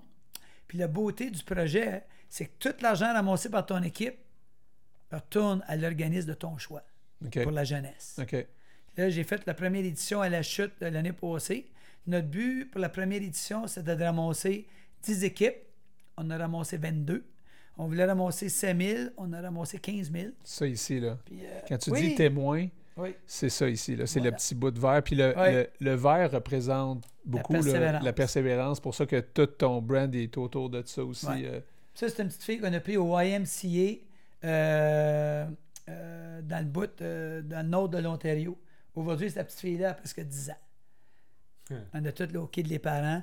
Mais le but du projet, c'est de ramener des communautés ensemble. Là, je suis en train de travailler avec Sainte-Thérèse-Blainville pour partir de ce projet-là ici. Ah oui? Ben oui, parce que l'argent qu'ils ramassent, reste chez vous. Tu ne leur donnes pas à un autre organisme que Ouais, avec la ville, avec qui, avec qui tu es en contact actuellement? Euh, ici, à cette heure, j'ai parlé avec un nommé Roger Barrette. Non. Euh, Ben, sais-tu qu'est-ce qu'on va faire? On va officialiser ça, je pense, aujourd'hui. drôle, Non, mais on, on- qu'est-ce que t'en dirais qu'on officialise ça aujourd'hui? Ouais. Euh, je pense qu'on devrait faire ce projet-là ensemble. Ouais. Parce que Roger, c'est euh, c'est un de nos très, très, très, très bons chums. C'est un de nos super collaborateurs. C'est Fait lui, que- qui, Roger, c'est Ouais, lui c'est qui ça. nous a aidés à partir. Que, euh, On de va parler à. Roger. On va parler à Roger. On va s'asseoir ensemble. Puis on C'est va, une bonne personne, hein? on va impliquer euh, les jeunes la 11 Maison sur des 10. Jeunes. 11 sur 10. C'est, euh, Ouais. Non, mais on implique, je pense qu'on, Hey, même avec les jeunes, Ouais, on pourrait impliquer ben, les jeunes de la maison On C'est dû de se rencontrer, gars. Oui, c'est ça. J'ai des frissons, Oui, c'est ça. Puis d'ailleurs, là, on est en train de travailler avec un autre projet qui devrait venir, euh, qui devrait voir le jour avec une compagnie qu'on peut pas nommer tout de suite encore, avec une autre maison des jeunes, probablement la maison des jeunes de Blainville. Ils sont même pas au courant. Il faut qu'on, jase de ça avec bon. Mais si t'es dans le coin et que tu es en train de, de- de penser à organiser ce projet-là euh, avec Roger, ben nous autres, euh, je t'ai pas consulté, là, toi, mais euh, nous autres, on est in. On non, est mais c'est-tu quoi? C'est incroyable. le- le- en tout cas, j'apprécie beaucoup que le, le temps qu'on a passé ensemble aujourd'hui. que tu finisses de même, là, que- parce que là, on doit terminer. C'est comme la cerise sur le C'est comme la cerise sur le Sunday. On n'était pas au courant faire tout, là, tu sais. Nous autres, c'est ça. C'est c'est sûr que on aurait pu, comme je dis, jaser toute la journée. non, euh, puis on pourra peut-être recréer un autre on moment va où, recréer euh, d'autres choses, c'est sûr. Ton livre, ton livre euh, devrait paraître quand? Elle elle m'a dit que ça devait être prêt pour le mois de juillet au mois d'août. Bon, ben, ça pas. sera peut-être un bon moment qu'on se revoit et tu viennes nous parler de ce qu'il y a dans le livre à ce moment-là. De toute façon, les scoops, euh, ils vont être sortis. Ouais. Fait que tu vas pouvoir en parler euh, plus dans le détail. Là. Ouais. Euh, Oui, puis en même temps, on, on- je ne sais pas si tu vas, euh, tu- tu sais, tu vas faire euh, les autres choses que tu voulais faire, là, comme la Oui. muraille de Chine, puis éventuellement l'Everest. euh, Toujours ça dans ton. euh, Ouais, à partir de 2021, j'ai des plans. Parce c'est que, ça. euh, les Parce que je deux- voyais sur ton Lifeline, c'était écrit un gros 2020. Ouais, mais C'est- j'ai quelque chose, je peux pas parler non plus, qui est encore super spécial. Puis c'est sûr que je regarde peut-être 2025-2027, puis si c'est le cas, vous allez être au courant parce que Fait que le petit gars qui rêvait à- au primaire, il est encore là. il rêve encore. Il rêve encore. Ouais. c'est juste que le rêve, il était pas. Il rêvait, il savait juste pas à quoi il rêvait. Ça ça. s'est matérialisé. Ben, il rêvait au hockey. Ouais. euh, En fait, il rêvait de, ré- de réussir puis de changer à quelque part. euh, faire quelque chose de Faire quelque chose de spécial, spécial. de ta vie. Puis euh, je vais te dire une chose, peu Ouais. importe ce, qui, ce qui va suivre, parce qu'on sait jamais la vie, qu'est-ce qu'elle nous réserve, ce que tu as fait, c'est très spécial. Non, ben, Tu es une Bien personne très spéciale. ah, merci beaucoup. Ma femme m'a dit aussi que je suis spécial. Hey, merci beaucoup, les boys. Merci, Claudie, à la Ouais. régie. Merci d'être passé dans le studio aujourd'hui. Ouais, merci euh, beaucoup, Steve. Ça a été un honneur pour nous de te recevoir. C'est un honneur pour moi que vous très, ayez très reçu. généreux. tu as parlé beaucoup, beaucoup, beaucoup de, de- de- de choses, mais c'était très pertinent. Tu reviens quand tu veux. Ouais. Tu nous appelles. puis T'as on ta va carte faire- chouchou. Ouais, ta carte chouchou. Vous Merci beaucoup. Merci. Merci beaucoup, tout le monde. Merci, Steve. Merci, Merci, Steve.